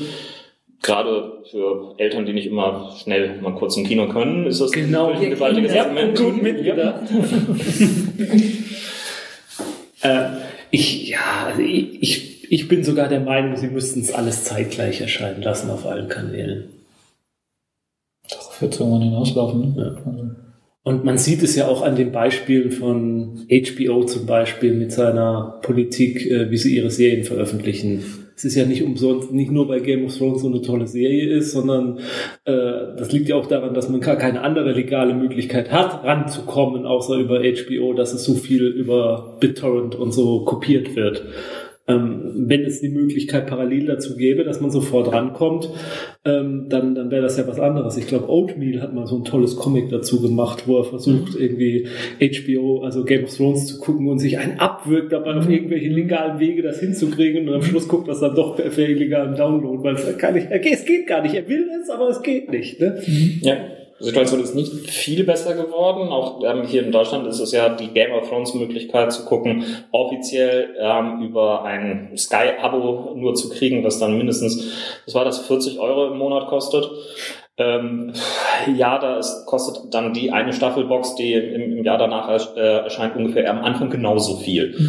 Meistens weniger. Aber das ist das Problem. Das ist das gleiche Problem, was die Musikindustrie hatte, als sie früher ihre CDs verkauft haben und die Leute gezwungen haben, wenn sie sich einen einzigen Musiktitel haben wollen, das ganze Album zu kaufen. Na, es gab Singles. Ja, aber Also nicht von allen, aber von den erfolgreichen. ja, Sachen. okay, aber nicht von allen, wie gesagt. Und, und, und, und dann irgendwann kamen halt die einzelnen MP3-Downloads und, und haben sich halt einfach durchgesetzt, weil sich diese Bequemlichkeit, und die, haben, die Musikindustrie hat sich ja mit Händen und Füßen dagegen gewehrt, aber es ist ja doch gekommen, weil sie einfach klar. sowas durchsetzt und es kann einfach nicht Sinn sein, irgendwelche äh, der Recht unserer Gesetze oder oder auch äh, der Marktgesetze irgendwie vollkommen überkommene Vertriebsmethoden zu retten, sondern man muss sich eben der Zeit anpassen und da wird man sich auch da der Zeit anpassen. Und es ist einfach dieses Video on Demand und über Internet und ich habe ja jetzt auch zum ersten Mal mit Amazon Prime ein bisschen rumgespielt und geguckt und es ist einfach so dermaßen bequem und, und, und, und, und einfach zu bedienen und einfach ist diese Bequemlichkeit, die sich durchsetzen wird. Und sie haben vor allem einen großen Vorteil. Du drückst auf Play und es werden nicht erstmal zehn Minuten lang irgendwelche Werbespots für irgendwelche Filme gezeigt, die du nicht sehen möchtest. Ja, es kann höchstens sein, dass deine Internetleitung mal wieder zehn Minuten braucht, bis der Film geladen ist. Ja, aber wenn das jetzt noch so weit kommt, dass sie da englisches Original und Untertitel haben, dann Also sehe ähm, ich uns keine DVDs mehr kaufen. ja, Also, es ist ja teilweise schon da. Ähm, es gibt einzelne Sachen bei Amazon Prime. ja, aber einzelnes reicht uns Ich, halt nicht. ich, ich habe der, ich hab derzeit mal, äh, Mhm. angetestet und ähm, dort gibt es vielfach die Möglichkeit, das Ganze entsprechend umzuschalten. Wobei Untertitel gibt es da glaube ich noch nicht, aber Mhm. also mindestens original. Das bei Watch Ever gibt's auch noch keine Untertitel, das habe ich auch mal nachgeguckt. Aber halt auch noch mehr Sachen im Original. Aber ich, ich bin halt noch nicht ganz zufrieden mit dem Angebot von keinem. Also überall muss man ein bisschen Kompromisse eingehen. Aber das, das, das wird, der Markt entwickelt sich, muss man abwarten, wie welche Ja, Richtung er ja, geht. aber ehrlich gesagt, diese Geschichte hat man in den USA genauso. Auch Netflix hat nicht alles. Ja, natürlich, es wird nie sein, dass man alles überall sehen kann. Das ist schon klar. Aber der Markt entwickelt sich und man muss mal gucken, welcher Betreiber, Anbieter auf lange Sicht das beste Angebot bringen wird. Klar wird man irgendwo einen Kompromiss eingehen müssen. Aber es sind ist, wir fast schon irgendwie bei Sachen, die wir äh, vielleicht oder auch nicht lieben. Also unserer tollen Rubrik angeliebt. Habt ihr was zu lieben im Bereich Spiele? Da mache ich mal ein klassisches Computerspiel, ein klassisches Adventure, also na, was heißt klassisch? Ja, klassisch, ja, klassisch, Ein also wirklich Adventure. klassisch. Ähm, und zwar Möbius. Empire Rising? Ja. Ähm, ein erfolgreiches Kickstarter-Projekt, das Jens tatsächlich gebackt hatte. Und auch bekommen hat. Ja. Und wir haben es jetzt gerade gestern beendet. Und es ist von Jane Jensen, der Autorin der Gabriel Knight Spiele, die bei uns ja, oder also für mich zu den besten Spielen überhaupt gehören. Und deshalb war das klar, dass wir das jetzt auch spielen wollen. Ähm, die Grafik ist relativ schlecht. Die Bewegungsanimation und so, das ist schon relativ. Mh. Aber ganz ehrlich, da habe ich jetzt nicht so das Problem mit. Schon gar nicht bei einem Adventure. Kann ich wunderbar mit leben, wenn der Rest stimmt. Es geht auch grandios los. Die Musik ist erstklassig. Ähm, Story ist eigentlich so, wie man das bei Jane Jensen erwarten konnte. Mysteriös und irgendwie atmosphärisch und dicht. Es geht so in die Dan Brown Richtung Historien, Mystery. Ja, das, das Wobei wird dem Spiel auch viel vorgeworfen. Aber ich meine, sie hat schon solche Spiele gemacht, bevor Dan Brown in aller Munde war. Genau. Also, Das war ihr, war schon ihr Ding, bevor es einen Ja. Dan Brown gab. Ähm, äh, auch, also Jens und ich haben ja die ganzen Adventure, die wir in den letzten Jahren gespielt haben, die waren, die haben uns fast immer geärgert. Also gerade so die Rätsel, also wir haben jetzt das Testament von Sherlock Holmes gerade gespielt und da waren diese Rätsel so dermaßen aufgesetzt. Jede Putzfrau hatte irgendwo eine Kiste, die sich nur über ein Logikrätsel öffnen ließ, stehen. Also das war so dermaßen absurd und aufgesetzt. Das macht Möbius deutlich besser. Dort gibt es keine Putzfrauen. Und keine Logikrätsel. Ja, es gibt zu rätseln, aber das ist sehr schön in die Handlung des Spiels integriert. Also jetzt muss man sagen, äh, vorgestern hätte ich es außen äh, ohne Einschränkung gelobt. Es hat dann, wie so viele Spiele, am Ende leider gestern ein bisschen geschwächelt. Da kam Also Stempel oder kein Stempel jetzt. Also, ähm, äh, ja, deshalb betrachtet, wir haben ja nichts Besseres, muss ich ihm fast den Stempel geben, aber es ist nicht perfekt. Ja, Stempel Aber- oder nicht? Ja, Das ist hier die Frage. ja, doch, doch. Katsch. Allein wegen der ganzen, ganzen Hater im Internet, die es so verrissen haben. Bett, Bett. Ähm, ich habe ein bisschen ein populäreres Spiel jetzt. Äh, ich habe mich mal an Hearthstone gewagt von Blizzard, was ja ein bisschen Bohai gemacht hat. Also Blizzard ist ja jetzt unter die Sammelkartenspiele online quasi gegangen, macht da ein bisschen Magic äh, Konkurrenz, die auch da eine recht erfolgreiche App haben. Äh, Hearthstone ist ja ein ganz schlichtes Sammelkartenspiel. Also man kämpft in einer Arena quasi gegen einen anderen Gegner, man spielt seine Kreaturen aus, man lässt die Kreaturen angreifen, entweder gegen die Kreaturen des Gegners oder gegen den Helden des Gegners. Es gibt Spezialkarten, die besondere Effekte haben, Zauber wirken oder, oder bewirken, dass der Gegner nur, nur die Kreaturen angreifen kann und nicht den Helden. Jeder Held hat 30 Lebenspunkte. Wer als erstes die Lebenspunkte seines Helden verloren hat, der hat verloren. Und so ein Spiel kann recht schnell durchgehen, so eine Partie. Kann irgendwas zwischen fünf und zehn Minuten dauern, würde ich mal behaupten Boah, vielleicht Viertelstunde. ist äh, sehr eingängig. Man fängt so, man, also man hat, man wählt aus verschiedenen Klassen aus, die, also die typischen World of Warcraft Klassen: Jäger, Krieger, Paladin, Hexenmeister. Magier, genau. Also. Jeder hat ein bisschen andere Karten, auch angepasst ein bisschen auf diese Art der Klasse. Also der Magier hat mehr Karten, mit denen man Zauber wirken kann. Der Jäger hat viele ja, wobei das kannst du ja völlig frei Später, zusammen. später, ja. später. mhm. Am Anfang spielt man sich eben Karten frei bis Level 10, dann hat man alle Karten des Grunddecks einer, einer, äh, einer ähm, Klasse und äh, dann kann man sich Kartendecks, also Booster quasi, so wie bei klassischen, Karten drin. kann man sich kaufen für Geld. Oder man erledigt Tagesquests, kriegt dafür Punkte und wenn man 100 Punkte zusammen hat, dann kann man sich so ein Deck kaufen. Booster. Also man kann, wenn man jetzt diese Tagesquests erledigt, sich im Prinzip jeden zweiten Tag ein Booster-Deck holen mit fünf Karten. Und damit kann man durchaus mithalten gegen andere Gegner. Also das Spiel sorgt schon ein bisschen dafür, dass du einen gleichwertigen Gegner kriegst.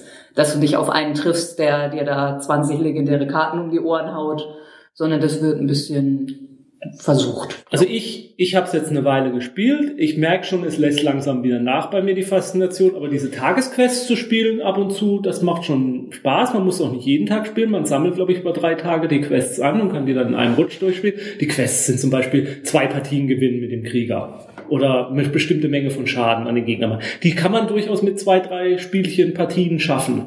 Dann hat man die erledigt, dann hat man seine Punkte zusammen, kann sich mal wieder ein Kartendeck kaufen, kann sich eigene Decks zusammenbauen. Ich kenne es nur auf, der, auf dem iPad, es ist sehr schön gemacht, die App. Ja, aber es ist ja auf dem PC nicht anders. Ja. Das sieht auf dem PC exakt gleich aus. Und ähm, ich gebe ihm keinen Stempel, weil erstens, ich bin doch nicht so versessen drauf oder strategisch da jetzt wirklich mir richtige Decks zusammen zu basteln und so. Dass, ähm, ich mache das doch mit so. Es ist schon ein Nebenbeispiel, das funktioniert sehr gut.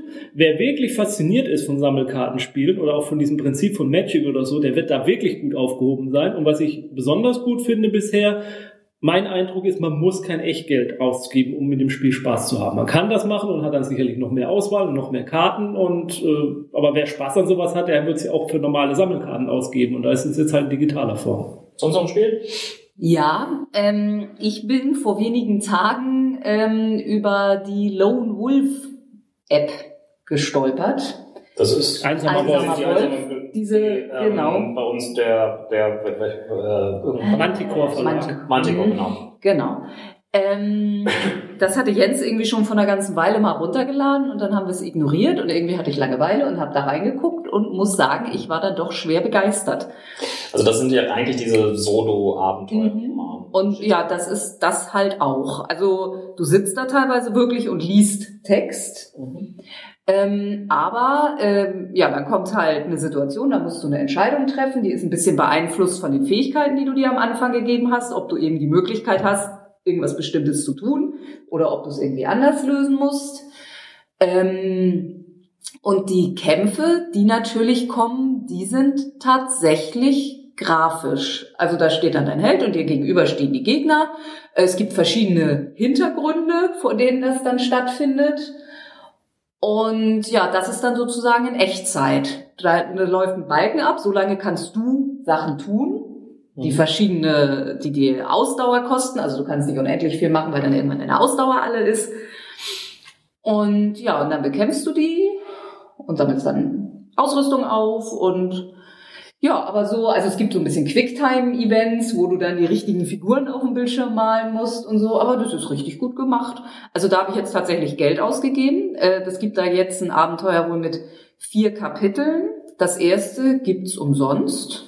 Wir haben es auf jeden Fall Mhm. umsonst. Ja, ist ja meistens so. Ja, mhm. ähm, das, das zweite ist auch schon erschienen, drittes und viertes noch nicht und man zahlt dann 11 Euro, glaube ich. Für den Season Pass. Genau. Mhm. Und also ich habe an dem ersten Kapitel knapp vier Stunden gesessen, also das sind dann 11 Euro für 16 Spie äh, Stunden. Also da zahlst du für manche Computerspiele Ja, ja. 40 Euro, die genauso lang sind. Stempel oder was? Ja, würde ich sagen. Katsching. Gut. Ich glaube, wir müssen ein bisschen schneller werden. Ich Mhm. versuche jetzt gerade selbst mal, wenn wir irgendwie zu den Filmen kommen. Ich habe einiges gesehen. Ich glaube, ich bin der Einzige, der hier was in dieser Rubrik hat. Deswegen versuche ich irgendwie möglichst schnell da durchzugehen. Ich habe Captain America 2, The Winter Soldier, beziehungsweise wie es hier in, auf Deutsch übersetzt worden ist, The First Avenger Returns. Auf Ähm, Deutsch. Ja, ähm, keine Ahnung, was da mal wieder den Filmverleih geritten hat. Ähm, geguckt, ähm, ja, ähm, äh, auch hier wieder äh, das Marvel-Universum überrascht äh, durch ähm, Versuche mal ein etwas anderes Genre, nämlich des das des Polit-Thrillers ähm, anzugehen unterhält. Es findet etwas ähm, statt, was wirklich einiges an ja, Ripple-Effects auf ähm, alle anderen Bereiche zeigen wird, aber das wäre ein Spoiler. Ähm, es bekommt aber von mir keinen Stempel, denn ich will ja weniger lieben. Apropos Marvel, ich habe auch The Amazing Spider-Man Teil 2 gesehen. Äh, The Rise of Electro heißt der Untertitel. Das ist letztendlich die Fortsetzung des Mark Webb-Films von vor drei Jahren war das ungefähr, glaube ich, der, der Fall, der ja bei vielen Fans nicht so viel Anklang gefunden hat, vor allen Dingen, weil er halt im Prinzip dasselbe nochmal zeigt, was ja auch schon die Raimi-Filme gezeigt haben. Ich war äh, immer durchaus für diesen Film ähm, gewesen, auch wenn ich seine, seine Mankos klar gesehen habe, hielt ich doch Andrew Garfield als ähm, Peter Parker und Spider-Man-Darsteller als äh, für den einfach besseren äh, Besetzung. Vor allen Dingen ähm, wurde der Charakter anders angelegt. Ähm, ein Freund von mir hat das irgendwann mal sehr schön gesagt, dass in Spider-Man-Film von Sam Raimi im Prinzip Peter Parker seine Kräfte bekommen hat, ein, paar Mal vor sich hin ähm, äh, was gemacht hat und letztendlich äh, dann kurz nach dem Tod ähm, von ähm, seinem Onkel bereits irgendwie komplett vernünftig war. Außer im dritten Teil, über den wir aber nicht reden. Andrew Garfield ist weit weit, ja, mit der frecheren Schnauze ausgestattet. Er ähm, hat die Sprüche, er hat ähm, die entsprechende ja, Jugend ähm, weit mehr rüber. Aber was ist denn jetzt mit dem zweiten Teil? Und der zweite Teil nimmt, ohne zu viel spoilern zu wollen, etwas auf, was ähm, einmal damals die gesamte Comic-Szene komplett die Eltern. über was? Die Eltern? Überworfen hat. Äh, nö, sag, sag das nicht. Ach, das Ding. das Ding ist insgesamt besser, schneller und eindeutig äh, spaßiger auch angelegt. Hat äh, tolle Soundeffekte. Ähm, allein wie sie Elektro ähm, rüberbringen, ist ja großartig. Der, der ähm, klingt nämlich auch wirklich so, als ähm, wäre er eine Rückkopplung.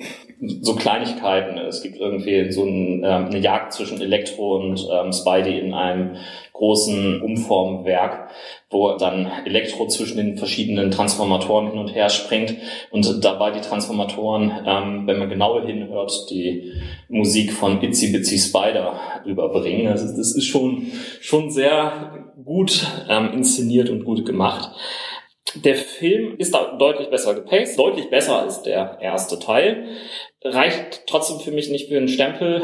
Nicht nur, weil ich äh, kein äh, weniger vergeben möchte, sondern weil ja der emotionale Backlash, den ich eigentlich irgendwie erwartet hatte, ein bisschen ausblieb. Dann habe ich zwei Filme auf den Fantasy Filmfest Nights gesehen. Zum einen der bereits hier in Deutschland auch angelaufene Snowpiercer, mhm. ähm, ein ziemlich skurriler Sci-Fi-Endzeit-Film, in dem der Rest der Menschheit ähm, sich vor einer nuklearen Winterkatastrophe an Bord eines Hochgeschwindigkeitszuges zurückgezogen hat und ähm, quer um die Erde fährt. Das kann ähm, kein IC gewesen sein. Ähm, ja, das ist irgendwie ein, ein, ein, die Heizung ausgefallen. Der Film ist insofern spannend, als ähm, dass man draußen tatsächlich nicht überleben kann. Ähm, es wird auch relativ eindrucksvoll in manchen Bereichen gezeigt. Und vor allen Dingen ähm, hat er ein unglaubliches Worldbuilding.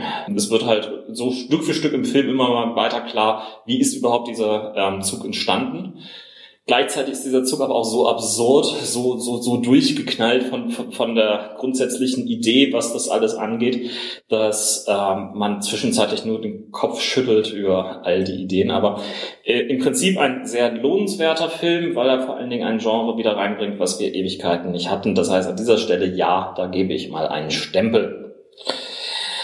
Nicht gefallen hat mir stattdessen äh, Las Brujas de Sugaramurdi, ein spanischer Film, ähm, der ähm, ins Englische übersetzt worden ist mit äh, Witching and Bitching. Ähm, ein Film, der relativ ja blutig ist. Es wird ähm, da mit kranken, unangenehmen Effekten irgendwie nur so um sich geworfen, was durchaus sehr, sehr spaßig und sehr, sehr ähm, karikiert ist, aber letztendlich sich als sehr, sehr ja, müde Kopie von ähm, From Dust Till Dawn herausstellt, in denen letztendlich mehrere Schwerverbrecher, ähm, in diesem Fall nicht auf Vampire, sondern auf eine Gruppe Hexen treffen in einem verschlafenen Bergdorf. Und ebenfalls habe ich geguckt vom Peggy, ähm, die Film, äh, Filmung von ähm, äh, wie hieß sie, Anderson? Ach, ich weiß es nicht, nicht mehr ganz Wes genau. Anderson? Nein, leider nicht. Nee? Wes Anderson ist ein guter Filmmacher. Achso, du meinst den von, von den, ähm, ähm, ah. Ich glaube Paul Thomas Anderson oder sowas. Ja, ja, der die ganzen, ah, die ganzen Underworld Film und Co. Ähm, nee, Underworld? Nee, nicht Underworld. Wie hießen denn die ähm, Zombie-Filme da mit, mit der Tussi? Ja, ähm, Resident Evil Filme. Danke, genau. Ja, genau der. Musketiere. Ich mag die Resident ähm, Evil Filme. ähm, er, er, versteht auch nach wie vor irgendwie sein Handwerk. Er äh, schafft es irgendwie gute Effekte umzusetzen. Ähm, auch der Hauptdarsteller, den er quasi direkt aus ähm, Game of Thrones dorthin ähm, versetzt hat, also Kit Harington, macht seine Rolle relativ, äh, relativ gut. Das Problem ist einfach, das Skript ist so hanebüchen blöd und ja, ähm, eigentlich ver nicht verraten, was mit dem Vulkan passiert. Spoiler. Ja. ja, ich könnte jetzt sagen, dass es ein Katastrophenfilm ist, aber das würde spoilern. Genau. Insofern lasse ich das. Also der Film ist keine komplette Katastrophe, aber kein Stempel. Kein Stempel. TV habe ich auch einiges. Aber ähm, damit wir irgendwie ein bisschen Abwechslung reinkriegen, darf Sandra mal anfangen. Mhm. Ähm, ja, ich habe eine schon etwas ältere Serie geguckt, beziehungsweise die läuft aktuell noch. Da läuft jetzt gerade im Fernsehen die fünfte Staffel dieses Jahr. Wir haben jetzt kürzlich die erste Staffel geguckt von Lost Girl. Ähm, eine Serie um einen Succubus. Dafür geht's einigermaßen züchtig zu, muss man so sagen. Es gehört zwar schon zu ihrem Tagesgeschäft, aber also im Gegensatz zu Game of Thrones wird da nicht, nicht wirklich viel Ist halt keine Pay-TV-Sendung. Nee, klar. Ähm, ja, ähm, da ist also auch ein ganzes Universum voller oder eine ganz in der Welt gibt es Fae, also alles, was man sich an mys mystischen Kreaturen, Elfen, Zwerge, Vampire, Werwölfe, was man sich so vorstellen kann. Vampire sind da auch Fay. Ja, Das ist interessant. also es ist schon was Vampirähnliches aufgetaucht, ja. Also alles ist da. Fae und ja, existiert, wie das so üblich ist, neben dem Menschen. Und ja, die Serie verschenkt ein bisschen ihre Möglichkeiten. Also ich finde so diese Fae-Mythologie durchaus interessant. Ähm, ja, aber sie halten sie dann doch sehr, sehr im Hintergrund. Also ich finde einige der Nebencharaktere sehr, sehr gelungen. Also das Ähm, klassische Buffy-Syndrom. ja, Nebencharaktere sind immer interessanter als Hauptcharaktere. Ja, ja. Und äh, ja, ansonsten macht die Serie halt nicht viel mehr als das, also die, die Bo, unser Succubus, äh, im Prinzip gleich in der zweiten Folge beschließt, als Privatdetektiv zu arbeiten. Und äh, ja, also so dass die ein, eigentlichen Folgen jetzt nicht so das Außergewöhnliche machen. Also ein Stempel hat sie definitiv nicht verdient. Also es wird ziemlich viel Getue um sie gemacht, aus Gründen, wo man dann denkt, sie hat irgendwie das super mystische Geheimnis. Deshalb wollte ich da jetzt auch schnell unbedingt noch die Staffel zu Ende gucken, um da entscheiden zu können, ob sie es verbocken oder nicht. Sie haben es nicht verbockt, aber sie haben es auch nicht wirklich gut hingekriegt. Du sie, wenn, wenn du sie auch nicht bestempelst, willst du sie weitergucken? Ja. Doch, Doch, ja auf sonst jeden nichts, Fall. was man gucken kann, oder? Ja, schon, doch. Aber also es hat mir gut genug gefallen, dass ich es weiter gucke. erstmal. Okay. Ich habe ähm, auch einiges natürlich gesehen. Ich bin ja der, der, der Fernsehfreak und fange erstmal mit Fargo an. Das Ähm, ist aber ein Film. Fargo ist ein Film tatsächlich aus, ich glaube, 1994 stammte, ähm, von den Coen-Brüdern. Ähm, der ist ein toller Film. Yes. einer der Filme, die ja letztendlich ähm, die Inspiration für das ähm, Rollenspiel, dessen Name nicht Fiasco. Fiasco, genau. Ich habe heute mit Namenfindung. Äh, dient, Dafür weil sind wir ja. Danke, ihr seid so gut zu mir. Ähm, es geht letztendlich darum, dass äh, Menschen mit schlechten Impulskontrollen ähm, anfangen, äh, schlechte Entscheidungen zu treffen. Ähm, Fargo, die Serie, fängt tatsächlich im Prinzip fast genauso wie der Film an, nimmt vieles irgendwie von der ähm, entsprechenden Stimmung auf und fängt dann Stück für Stück an, das Ganze auszubauen, komplexer zu machen, interessanter zu machen. Und ähm, ich hätte es nicht gedacht, die Serie ist grandios. Ähm, ich habe bisher nur die ersten drei Folgen sehen können, aber was ich dort gesehen habe, bringt einfach Spaß, ist ähm, genau wie der Film ähm, zugespitzt auf ähm, eine ähm, entsprechende, ja, äh, es wird, du weißt genau, das wird alles, alles ganz, ganz schief. Vogel. Jetzt ist ein Vogel gegen ist dieses wieder- Fenster geflogen, wir ist sehen jetzt noch einige Federn zum, fliegen. zum Gartenhäuschen. Keine Ahnung, was sich da jetzt verändert oder erholt. Ja, er konnte noch flattern. Ja, ja, aber das kann ja auch das letzte Aufbäumen gewesen sein. Müssen wir gleich mal gucken, ob er da liegt. Ne? Vielleicht erholt das. Ich würde ihn jetzt erstmal in Ruhe lassen, glaube ich. Ja. Ähm, Die wohnen schon seit Wochen hier. Die haben da oben ihr Nest und jetzt ballert er dagegen. ja. Gut. Ähm, ja, solche Sachen könnten auch in dieser Serie eins zu eins passieren. Einfach so äh, plötzlich irgendetwas ganz Unerwartetes. Ähm, sie lebt vorrangig von äh, Billy Bob Thornton, der dort den Killer spielt. Und noch sehr viel besser Martin Freeman.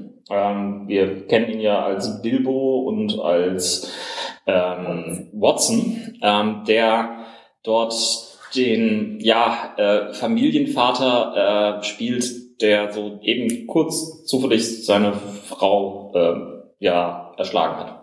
Das kann ja mal passieren. Muss man jetzt nicht so verurteilen. Ja, ähm, und Dann drei Sprachen. um es ganz einfach zu sagen, ähm, die Serie verdient bisher auf jeden Fall einen ganz dicken Stempel. Ähm, Superheroes, die ewige Schlacht ist eine dreiteilige Dokumentation, die dieses Jahr ähm, im Februar auf Arte lief. Ähm, sie stammt ursprünglich unter dem Namen Superheroes A Never Ending Battle von den amerikanischen Sender PBS und macht eigentlich nichts weiter, als dass sie die Geschichte der Superhelden-Comics ähm, und Filme darstellt. Die haben unsere, unsere Sendung geklaut. Mag sein, aber ähm, sie haben sie auf jeden Fall grandios neu inszeniert. Ähm, denn ähm, das Ganze ist eine durchaus lohnenswerte dreiteilige Dokumentation, die vermutlich äh, nur auf entsprechenden Reruns auf Arte wieder irgendwie zu finden sein wird. Aber es lohnt sich, es anzugucken. Sehr schöne Sache. Mhm. Stempel? Ähm, ich will weniger Stempel geben. Nein. Und dann habe ich noch das Finale von How I Met Your Mother gesehen. Es wird ja uns hier auch demnächst bevorstehen in der deutschen Ausstrahlung. Und ähm, ja, ich war sehr gespalten, ähm, was diese Sache angeht. Die letzte Staffel ähm, haben sie ja sehr, sehr ausgewalzt, indem sie quasi die komplette letzte Staffel in einem einzigen Wochenende reingepresst haben. Letztendlich, das, das Finale hat viele Fans komplett vergrätzt, weil es ähm, etwas wagt, ähm, nämlich eigentlich die grundsätzliche Prämisse ähm, umzudrehen, umzukehren in etwas ganz anderes. Ich fand es aber konsequent. Ich fand es logisch, denn äh, wenn uns diese Serie etwas ähm, erzählt hat, ähm, dann, dass der Erzähler, der Ted, der seinen Kindern ja irgendwie erzählt, was da alles irgendwo war äh, mit dem Kennenlernen äh, meiner Mutter. Der hat ständig irgendwelche Fakten verdreht. Der hat irgendetwas unzuverlässig erzählt und etwas anders äh, rübergebracht. Und insofern, ja, das Finale hat dann doch das getroffen, was ich dachte, ja, das hat die Serie ausgemacht. Und ich habe jetzt ein bisschen Angst vor den How I Met Your Dad Spin-off oder Neu-Dings, was auch immer das werden wird. Aber nach wie vor eine große, tolle Serie, die da zu Ende gegangen ist. Ich weiß nicht, ich konnte mit der Serie nicht so richtig was. Ich habe mal ein paar Folgen geguckt und dann fand ich die ganz nett, aber ich fand es nicht richtig lustig und ich fand es nicht richtig spannend und so. Ja. So Mein Neil Patrick Harris hätte vielleicht Grund sein können, es öfter Aber zu so- gucken, aber So zum Nebenher mal, wenn es gerade läuft, dann lässt man es halt laufen, aber um es wirklich zu verfolgen, hat es mich nie, nie gepackt. Also ich fand sie auf jeden Fall eindeutig witziger als Big Bang Theory. Und die Big Bang Theory ist die zweite, äh, ist die erfolgreichste Comedy-Serie derzeit in den USA. How I Met Your Mother war die zweite erfolgreichste. Also Big Bang Theory habe ich auch schon länger aufgegeben, also ich finde die auch nicht so. Es, es handelte natürlich von Themen, die uns auf jeden Fall mehr Ja, angesprochen okay. haben als bei How I Met Your Mother.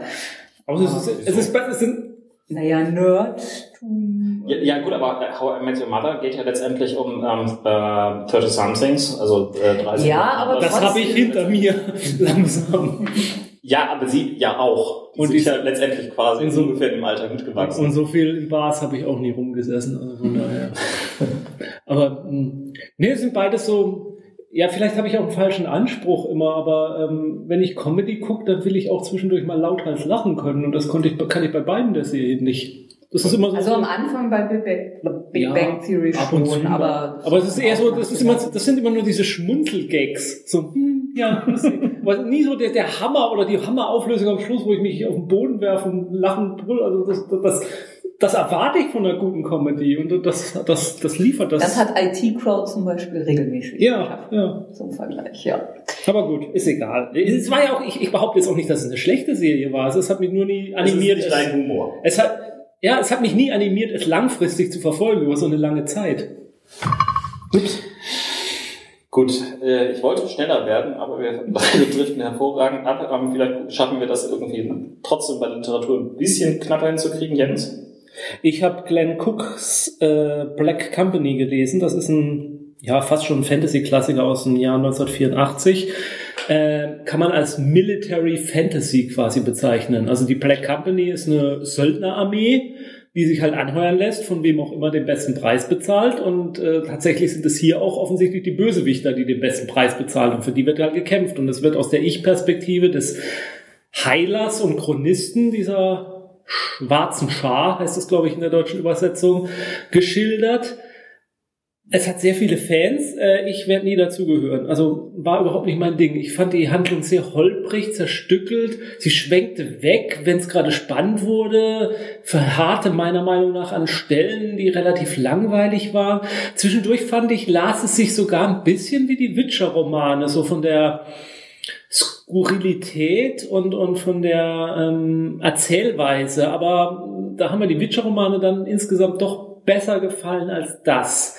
Die haben mir ja schon nicht Und so die haben mich nicht so hundertprozentig überzeugt, aber Black Company hat mich so gar nicht überzeugt. Ich bin wirklich ein bisschen enttäuscht, weil alles, was ich so gelesen hatte und auch so die Querempfehlungen, die waren, waren eigentlich schon so, das müsste was sein, was mir gefällt, weil es eben düster ist und schmutzig und dreckig und ähm, halt auch, ja, zumindest graue Personen, wenn nicht sogar schwarze.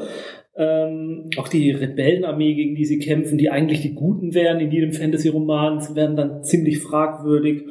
Aber insgesamt, nee, also ich werde es nicht weiterlesen. Also kein Stempel. Kein Stempel. Ich habe Comics mal wieder gelesen. Dazu komme ich wenigstens auch derzeit noch. Und zum einen habe ich dort ähm, Sex Criminals gelesen. Das ist eine Comicreihe, bisher fünf Hefte erschienen von Matt Friction. Matt Friction ist unter anderem auch der Autor der neuen Hawkeye-Reihe, die wir hier schon mehrfach als sehr lohnenswert betont haben. Mhm. Er hat ähm, vorher die Iron Man-Romane geschrieben und jetzt ist er, glaube ich, Standardschreiber bei den Fantastischen Vier im Moment, glaube ich. Kann sein ich weiß, er hat auf jeden Fall einiges gemacht. Und äh, das ist so seine eigene Indie-Reihe, die bei Image Comics rausgekommen ist, also nicht bei Marvel. Ähm, die würde auch nie bei Marvel rauskommen, denn bei Sex Criminals geht es um quasi genau das.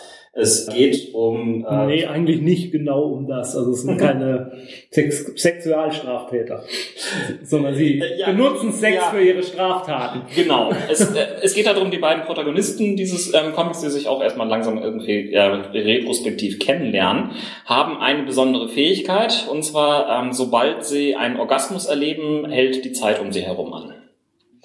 Und die Zeit hält so lange an, bis sie quasi wieder wieder sexuelle Lust empfinden. Verstehe ich. Und was macht man in den zwei Minuten? Diese durchaus manchmal auch etwas längere Zeit ähm, nutzen sie eigentlich erstmal ähm, zum, zum Entspannen, irgendwie ähm, ein gutes Buch lesen. Ja.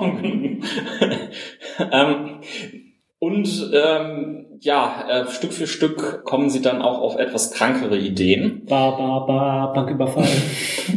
Bis hin zu einem Banküberfall. Allerdings ähm, ist dann irgendwo dort eine seltsame, ja, äh, andere Macht ähm, unterwegs, die sie dabei aufhalten möchte. Ja, Erzfeind, ähm, Coitus interruptus. sozusagen. Mit, mit all diesen ähm, Geschichten spielt ähm, diese Comicreihe. Es sind ganz viele kleine Anspielungen irgendwo in den Bildern versteckt. Ähm, ist, äh, ein Großteil findet in Sexshops statt. Diese Serie ist, wie es hinten extra mal auf der, jeder Ausgabe draufsteht, only intended for mature. Ähm, Readers. Hm? Readers. Readers. Ja, äh, gleichzeitig bleibt sie natürlich amerikanisch pröde. Also das heißt, es wird selten wirklich viel gezeigt, bis auf die Tatsache, dass aus irgendeinem seltsamen Grunde bei ihm während dieser Phase der Penis leuchtet. Aber ja. Ähm, Solange er nicht vibriert. ja, ähm, letztendlich sehr witziges äh, Comic, das sehr viel mit Metaebenen und äh, Zeitsprüngen arbeitet und Retrospektiven. Äh, manchmal hat man so arge Schwierigkeiten, ein bisschen zu folgen, aber ähm, sehr, sehr witzige Unterhaltung. Ähm, ja. Also ich weiß nicht, ob es noch gilt, wenn diese Sendung online geht, aber bei Comicology kann man im Moment den ersten Band kostenlos lesen was ich gestern getan habe. Ähm, mich hat es noch nicht so richtig gepackt. Also es hat, ich mag Mad Friction, von daher ähm, würde ich es wahrscheinlich auch weiterlesen. Der erste Band hat mich noch nicht so überzeugt. Vor allem mag ich den Zeichenstil nicht so ganz. Nee, stimmt nicht. Ich, der Zeichenstil war okay. Mir, mir haben die, die Farbpaletten haben mich gestört. Die fand ich nicht so gut. Ja, ähm, äh, sie, sie stellen letztendlich diese angehaltene Zeitwelt irgendwie komisch. Nee, nee, nee, auch die, die, die, die, die anderen, die anderen. Irgendwie fand ich die Farben zu grell. Ich, ich kann es gar nicht beschreiben. Ich fühle, ich, ich habe mich da, das hat mich ein bisschen also ich will es gar nicht schlecht reden, ich habe auch nur das erste Heft gelesen bisher. Also ich habe die ersten, ersten fünf gelesen. Mein, was ich letztendlich eben ankreide, ist, er kommt nicht so richtig zu Potte. Mhm. Also wir, wir, wir sind, so sind am, am Ende des fünften ähm, Bandes und sind immer noch nicht so ganz mit, der, mit dem Banküberfall fertig. Äh, ist aber, äh, ich meine, ist ja auch Eisner Award nominiert und alles ja. mögliche, ne? Also ja. durchaus durchaus mal einen Blick wert. Und wie gesagt, vielleicht ist es tatsächlich dann immer noch kostenlos. Ich bin mir nicht sicher, ob jetzt tatsächlich alle Image Nummer 1 Comics kostenlos bleiben oder ob das nur wegen des amerikanischen Ich meine, das ist derzeit, ist. derzeit eine, eine ähm, einmalige Aktion. Ja, also vielleicht, vielleicht noch bis, bis ihr es hört, vielleicht ist es noch da, ein Blick ist es vielleicht wert, dann kann man sich ja zumindest mal den ersten Band angucken. Ja. Also ich werde die Serie weiter verfolgen. Ähm, ich weiß nicht, ob ich sie stempeln will. Dazu ist es mir bisher noch irgendwie zu, zu, zu langsam. Noch nicht so ganz befriedigend. Dann habe ich einen Großteil der Superior Spider-Man-Reihe gelesen, ähm, in der es ja letztendlich darum geht, dass Peter Parker von, ja, ähm, das muss man spoilern, ansonsten ähm, ist die ganze Prämisse raus. Peter Parker wird von Dr. Octopus letztendlich dazu gebracht, dass beide ähm, ihre, äh, ja, ihre, ihre, ihre äh, Körper. Körper tauschen. Dr. Octopus ist letztendlich todkrank, stellt sich nachher raus und stirbt. Das heißt, er hat jetzt quasi den, den Körper von, von Peter Parker und äh, stellt aber fest, ey, das, was Peter Parker die ganze Zeit gemacht hat, ist eigentlich eine relativ gute Sache. Also ich sollte jetzt auch Verbrechen bekämpfen und, und so weiter und so fort. Aber ich mache das natürlich viel besser. Ich bin ja eindeutig besser als äh, der bisherige Spider-Man. Ich bin der Superior Spider-Man. Ich baue mir erstmal eine Herde an äh, kleinen Spider-Bots und, und, und. Ist jetzt auch schon abgeschlossen, kann das sein? Genau, deswegen wollte ich sie jetzt auch reinbringen. Es ist jetzt gerade quasi abgeschlossen worden. Es war eine, mehrere 30 Teile oder so weiter. Ich habe irgendwann zwischenzeitlich es entnervt aufgegeben, weil es nicht so richtig wirklich gut weiter ging. Ähm, habe dann aber zum Finale nochmal wieder reingeguckt, um festzustellen, nee, den Rest will ich auch nicht nachholen. Mhm. Die Idee ist sehr, sehr interessant gewesen, aber ja, die Ausführung teilweise etwas mau. Das Interessante ist jetzt aber, dass die neue Amazing Spider-Man-Reihe, heißt jetzt wieder Amazing Spider-Man, direkt dahinter anknüpft und Peter Parker hat quasi genau die Kontrolle über seinen Körper zurückerlangt, hat aber keine Erinnerung, was Dr. Octopus während der ganzen Zeit angestellt hat und ist jetzt quasi in diese Situation geworfen, wo er plötzlich feststellt, hä? Wieso hängt hier ein Doktortitel an der Wand? Äh, seit wann habe ich das denn? Ich habe eine, ich habe eine Firma gegründet. ah, okay. Und wer ist dieses, dieses, diese kleinwüchsige Dame, die sich da irgendwie bei mir in meinem Apartment befindet? Also das sind so die Sachen, womit er jetzt gerade konfrontiert wird. Und das wiederum klingt durchaus interessant. Kein Stempel, aber war eine spaßige Geschichte. Und letztendlich habe ich noch zwei Sachen, die wir hier teilweise schon hatten, deswegen will ich da gar nicht so groß drauf eingehen. Und zwar, ich habe die Flüsse von London und die Nachfolger Schwarzer Mond über Soho gehört. Ähm, ich habe mir da die Hörbücher ähm, gegönnt und tatsächlich durchgeackert. Ich habe den ersten Teil tatsächlich als Buch angefangen, kam damit aber nie so richtig irgendwie weiter und hatte dann irgendwie aber auf äh, mehreren Autofahrten genügend Zeit und der deutsche Sprecher Dietmar Wunder, das ist der Synchronsprecher, der unter anderem festgesetzt ist für den neuen James Bond-Darsteller Daniel Craig. Der macht das eigentlich relativ gut, bis auf Frauenstimmen kriegt er einfach nicht hin. Ähm, die sind immer alle sehr quakig und sehr ähnlich gleich. Aber der erste Teil war sehr unterhaltsam. Äh, der zweite Teil hatte eine tolle Prämisse, kam aber irgendwie nicht so richtig äh, dazu, genau zu herauszufinden, worum ging es eigentlich, was ist das alles. Aber das Schöne ist, es baut irgendwie miteinander weiter auf sich einander auf. Es, es werden halt auch eine gewisse Metabogen weitergebaut, weswegen ich jetzt beim dritten Teil angelangt bin. Kein Stempel, aber durchaus hörenswert. Hm, ich habe den im Original gehört. Und da haben sie halt wirklich so einen richtigen schwarzen, also mit einer typischen Stimme von so einem, von so einem Cockney-Engländer, äh, aber halt auch, ähm, ähm, dass man seinen Einwanderungshintergrund so ein bisschen raushört und so. Das ist auch wirklich sehr gut gelungen. Ja, ähm, ich, ich weiß nicht, ist, war die äh, Originalgeschichte auch gekürzt? Nee.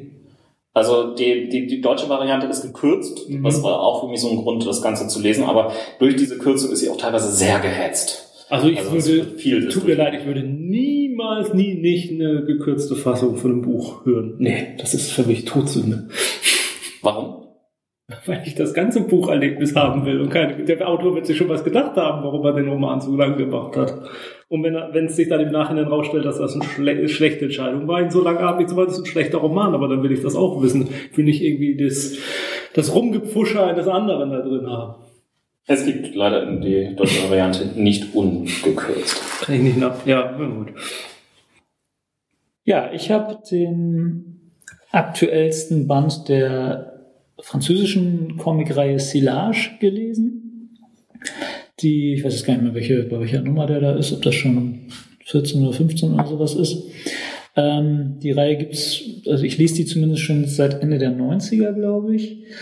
Das ist ja so das typische französische Albenformat. Das ist eine Science-Fiction-Geschichte, beginnt mit ähm, damit, dass ein ja, Mädchen, die Hauptfigur oder eine junge Frau ähm, namens Nevis auf einem äh, Dschungelplaneten lebt und auf einmal landen irgendwelche Außerirdischen und wollen den Planeten umbauen, also terraformen für ihre Zwecke, was äh, den Dschungel leider ähm, ja, überflüssig macht und äh, sie versucht dagegen zu kämpfen, schafft es nicht, wird aber von diesen Außerirdischen mitgenommen, die zu einer ja, einem, einem Staatengebilde namens Silage gehören, was eigentlich ein riesen Konvoi aus Raumschiffen ist. Das ist die Grundidee. Ewige Armada. Die endlose Armada. Endlose Armada, genau. Und äh, ja, in diese ähm, Gesellschaft wächst sie dann in den nächsten Bänden rein, ähm, spielt da sogar eine wichtige Rolle. Die meisten Außerirdischen sind telepathisch. Sie als Mensch, sie ist definitiv ein Mensch von der Erde, äh, ist es als eine der wenigen nicht, was sie zu was Besonderem macht. Deswegen wird sie nachher dann auch Agentin und kann sich viel einschleusen. Ähm, großes Geheimnis ist, äh, warum sie als Mensch auf diesem Dschungelplaneten lebt. Wo sind die anderen Menschen? Wer ist ihr Volk? Das ist eins der großen Geheimnisse, worum es da geht. Silage ist ein ziemlich korruptes Staatengebilde, wogegen sie auch oft angeht und ankämpft. Ähm, die Zeichnungen sind großartig. Das ist die Folgen der Linie Claire, äh, wie man das so schön nennt. Also was äh, letztlich auch die Tim und Struppi Comics haben, aber in einer sehr, sehr ähm, detaillierteren und, und äh, detailfreudigeren Variante. Das sind sehr klare Bilder und Zeichnungen, aber sehr technisch detailliert. Die Außerirdischen sind herrlich äh, abgedreht äh, dargestellt und ähm, die Raumschiffe und alles. Also wirklich wunderbare Zeichnungen. Die Qualität bleibt auch. Allerdings lässt die Handlung, finde ich, mittlerweile nach. Also so die ersten vier, fünf Bände waren sehr spannend. Also auch wenn es um, darum geht, ihr, ihr Geheimnis oder das Geheimnis ihrer Herkunft nach und nach äh, aufzudecken. Und das bleibt dann aber irgendwann bisschen stecken. Es gibt immer mal so ganz nette Einzelalben, die auch alle immer für sich stehen, muss man sagen. Diese Meta-Handlung, die ist manchmal ein roter Faden, der nur so dünn durchgeht, dann wird er wieder ein bisschen mehr aufgenommen und so weiter. Es sind schon immer einzelne Handlungen und ja, so die letzten, die gefallen mir nicht mehr ganz so. Hat man denn das Gefühl, dass es auf irgendwas hinarbeitet? Oder? Ja, das fehlt irgendwie so ein ja. bisschen. Also ja, mittlerweile sind auch noch mal mehr Menschen aufgetaucht und ähm, ich, vielleicht muss man sie, ich habe sie auch immer sehr lose mal gelesen, habe ich die Serie immer wieder vergessen, habe ich immer wieder zwei Bände gekauft und so weiter. Mhm. Ähm, vielleicht muss man sie noch mal ein bisschen enger hintereinander lesen, aber ich habe so das Gefühl, ja, dann, dann diese Verschwörungen, die dann äh, immer im Hintergrund laufen, die sich auch ablösen und man jetzt gar nicht weiß, ja, worum geht's denn, mhm. denen da eigentlich und wogegen kämpft sie da jetzt eigentlich aktuell mal wieder an und ähm, finde ich nicht, also genau dieses Gefühl fehlt so ein bisschen, dass es auf irgendwas hinläuft, was man am Anfang hatte. Man hat am Anfang das Gefühl, oh, jetzt äh, kommt sie irgendwann dahinter, wo die Menschen herkommen, Mhm. die jetzt sind. Vielleicht treffen sie mal irgendwie auf ein paar mehr, was wie gesagt auch passiert ist, aber doch eher enttäuschend war. Also Stempel oder nicht? Äh, es hatte die, hat definitiv einen Stempel, aber dieser Stempel verblasst langsam. Und die letzten, Und wie soll ich das bitte kenntlich machen? Ähm, sagen wir mal so, der äh, jetzt aktuelle neue Band kriegt keinen Stempel. So. Abgeliebt. Ja, so langsam. Also ich bleibe immer noch. Ja. ja. Abgewrackt. Schön. Also ich werde definitiv dabei bleiben, allein weil die Zeichnungen halt so klasse sind und die äh, sehr abgedrehte Ideen immer dabei noch sind. Äh, Vielleicht fängt sich das ja auch irgendwann nochmal, aber Also was soll ich jetzt kenntlich machen? Irgendwie nicht gestempelt. Nicht gestempelt. Gut, so, ich, wir haben jetzt mal wieder irgendwie bei einer eigentlich relativ kurz konzipierten Sendung über zwei Stunden geredet. Und nur deine Schuld.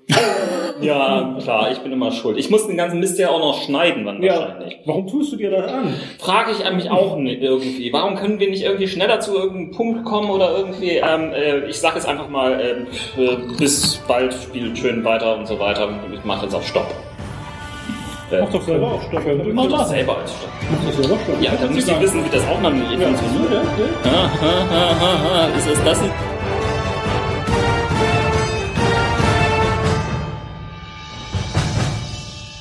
Es ist eigentlich eine gute Überleitung, wenn man noch betont, dass das jetzt eine Überleitung ist. Sollte man nicht einfach das dann tun? Nee, das macht's noch besser. Ja, aber wir, wir, Das wir, haben, Witze, die man hinterher nochmal erklärt. wir haben doch jetzt hier an, an dieser Stelle irgendwie mal was ein, so einen Tontrenner eingefügt. Deswegen müssen wir das ja irgendwie markieren. Jetzt sind wir da. Und Muss ich aufstehen? bitte, also kannst du gerne machen, aber ich weiß so, nicht ich- wieso. Weil wir da sind. Äh, Endstellt Erklär du jetzt den Witz. ist immer besonders gut bei, bei, bei Podcast-Audioaufnahmen dann mit Gesten zu arbeiten. Hat der Hörer richtig was davon. Oh ja. Genau. Wieso fiel mir das gerade nicht ein? Weil du nach einer Abkürzung gesucht hast, glaube ich. Ja. CCP, WoW, MRO, PR, E, KGB, TKKG. Mit freundlichen Grüßen. Gibt es da nicht ein Lied von denen? Ja, gibt es. Von denen. Ich komme jetzt nicht auf den Namen. ja. Die haben auch eine Abkürzung. Ja, findest du auf jeder Computertastatur. So, ähm, Was machen? du bringst mich hier vollkommen raus. Ich hätte mir einen Text hier zuschreiben sollen. Ähm, Ähm, ich bin immer noch dran, ne? Ja, du hättest dir selbst einen Überleitung bauen können. Ja. Oder soll ich jetzt erstmal reingrätschen mit der nächsten Ja, Geschichte? kretsch mal rein, weil ich suche gerade meinen Pressetext. Ähm, Der Hans Jens, der redet heute doch. ähm, komm. 1982 hat Atari, Atari, Atari, das ist ein toller Film mit John Wayne und äh, Noch Hardy Krüger und Echt, ich spiele auch mit? und irgend so eine Frau. Ähm, der Rothaarige, ja. und, und ich bitte mit dir, der besteht auch nicht diesen Bechtel- Bechteltest. Äh, wie heißt er? Bechtel. Bechteltest. Ja, da habe ich gerade wieder einen Film gesehen, wo das so deutlich und dann nicht. ja, Ronald hat aber keine Info, dass er jetzt dran ist. Ich bin dran. Die Zukunft wird es weisen. Die Zukunft ist ja auch äh, beim Star Wars. Also ich, ich sag mal so, wir haben, wir, haben, wir haben heute den 4. Mai. Deswegen müssen wir natürlich irgendwie in unsere Aufnahme. Lachen, weil heute ist der Weltlachtag. Heute ist wirklich der Weltlachtag. Aber heute ist doch auch der Star Wars Day. Das ist ja auch zum Lachen. Ich bin gestern am Lego-Shop vorbeigekommen äh, in äh, der Spitaler Straße hier in Hamburg und da war die Hölle los. Vorne stand auch irgendwo so ein ähm, jemand im Fluganzug rum und hat irgendwie die Kinder verängstigt. Also war schon toll. Kann den Anti-Stempel noch machen. Hm? Dass es jetzt zwei Stempel gibt und keinen Stempel. Da haben wir schon drei Kategorien. Kein Stempel.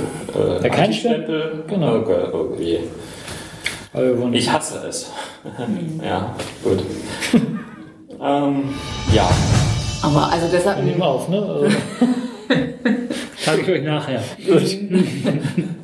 Am Ende, das ist die Überraschung. Mhm.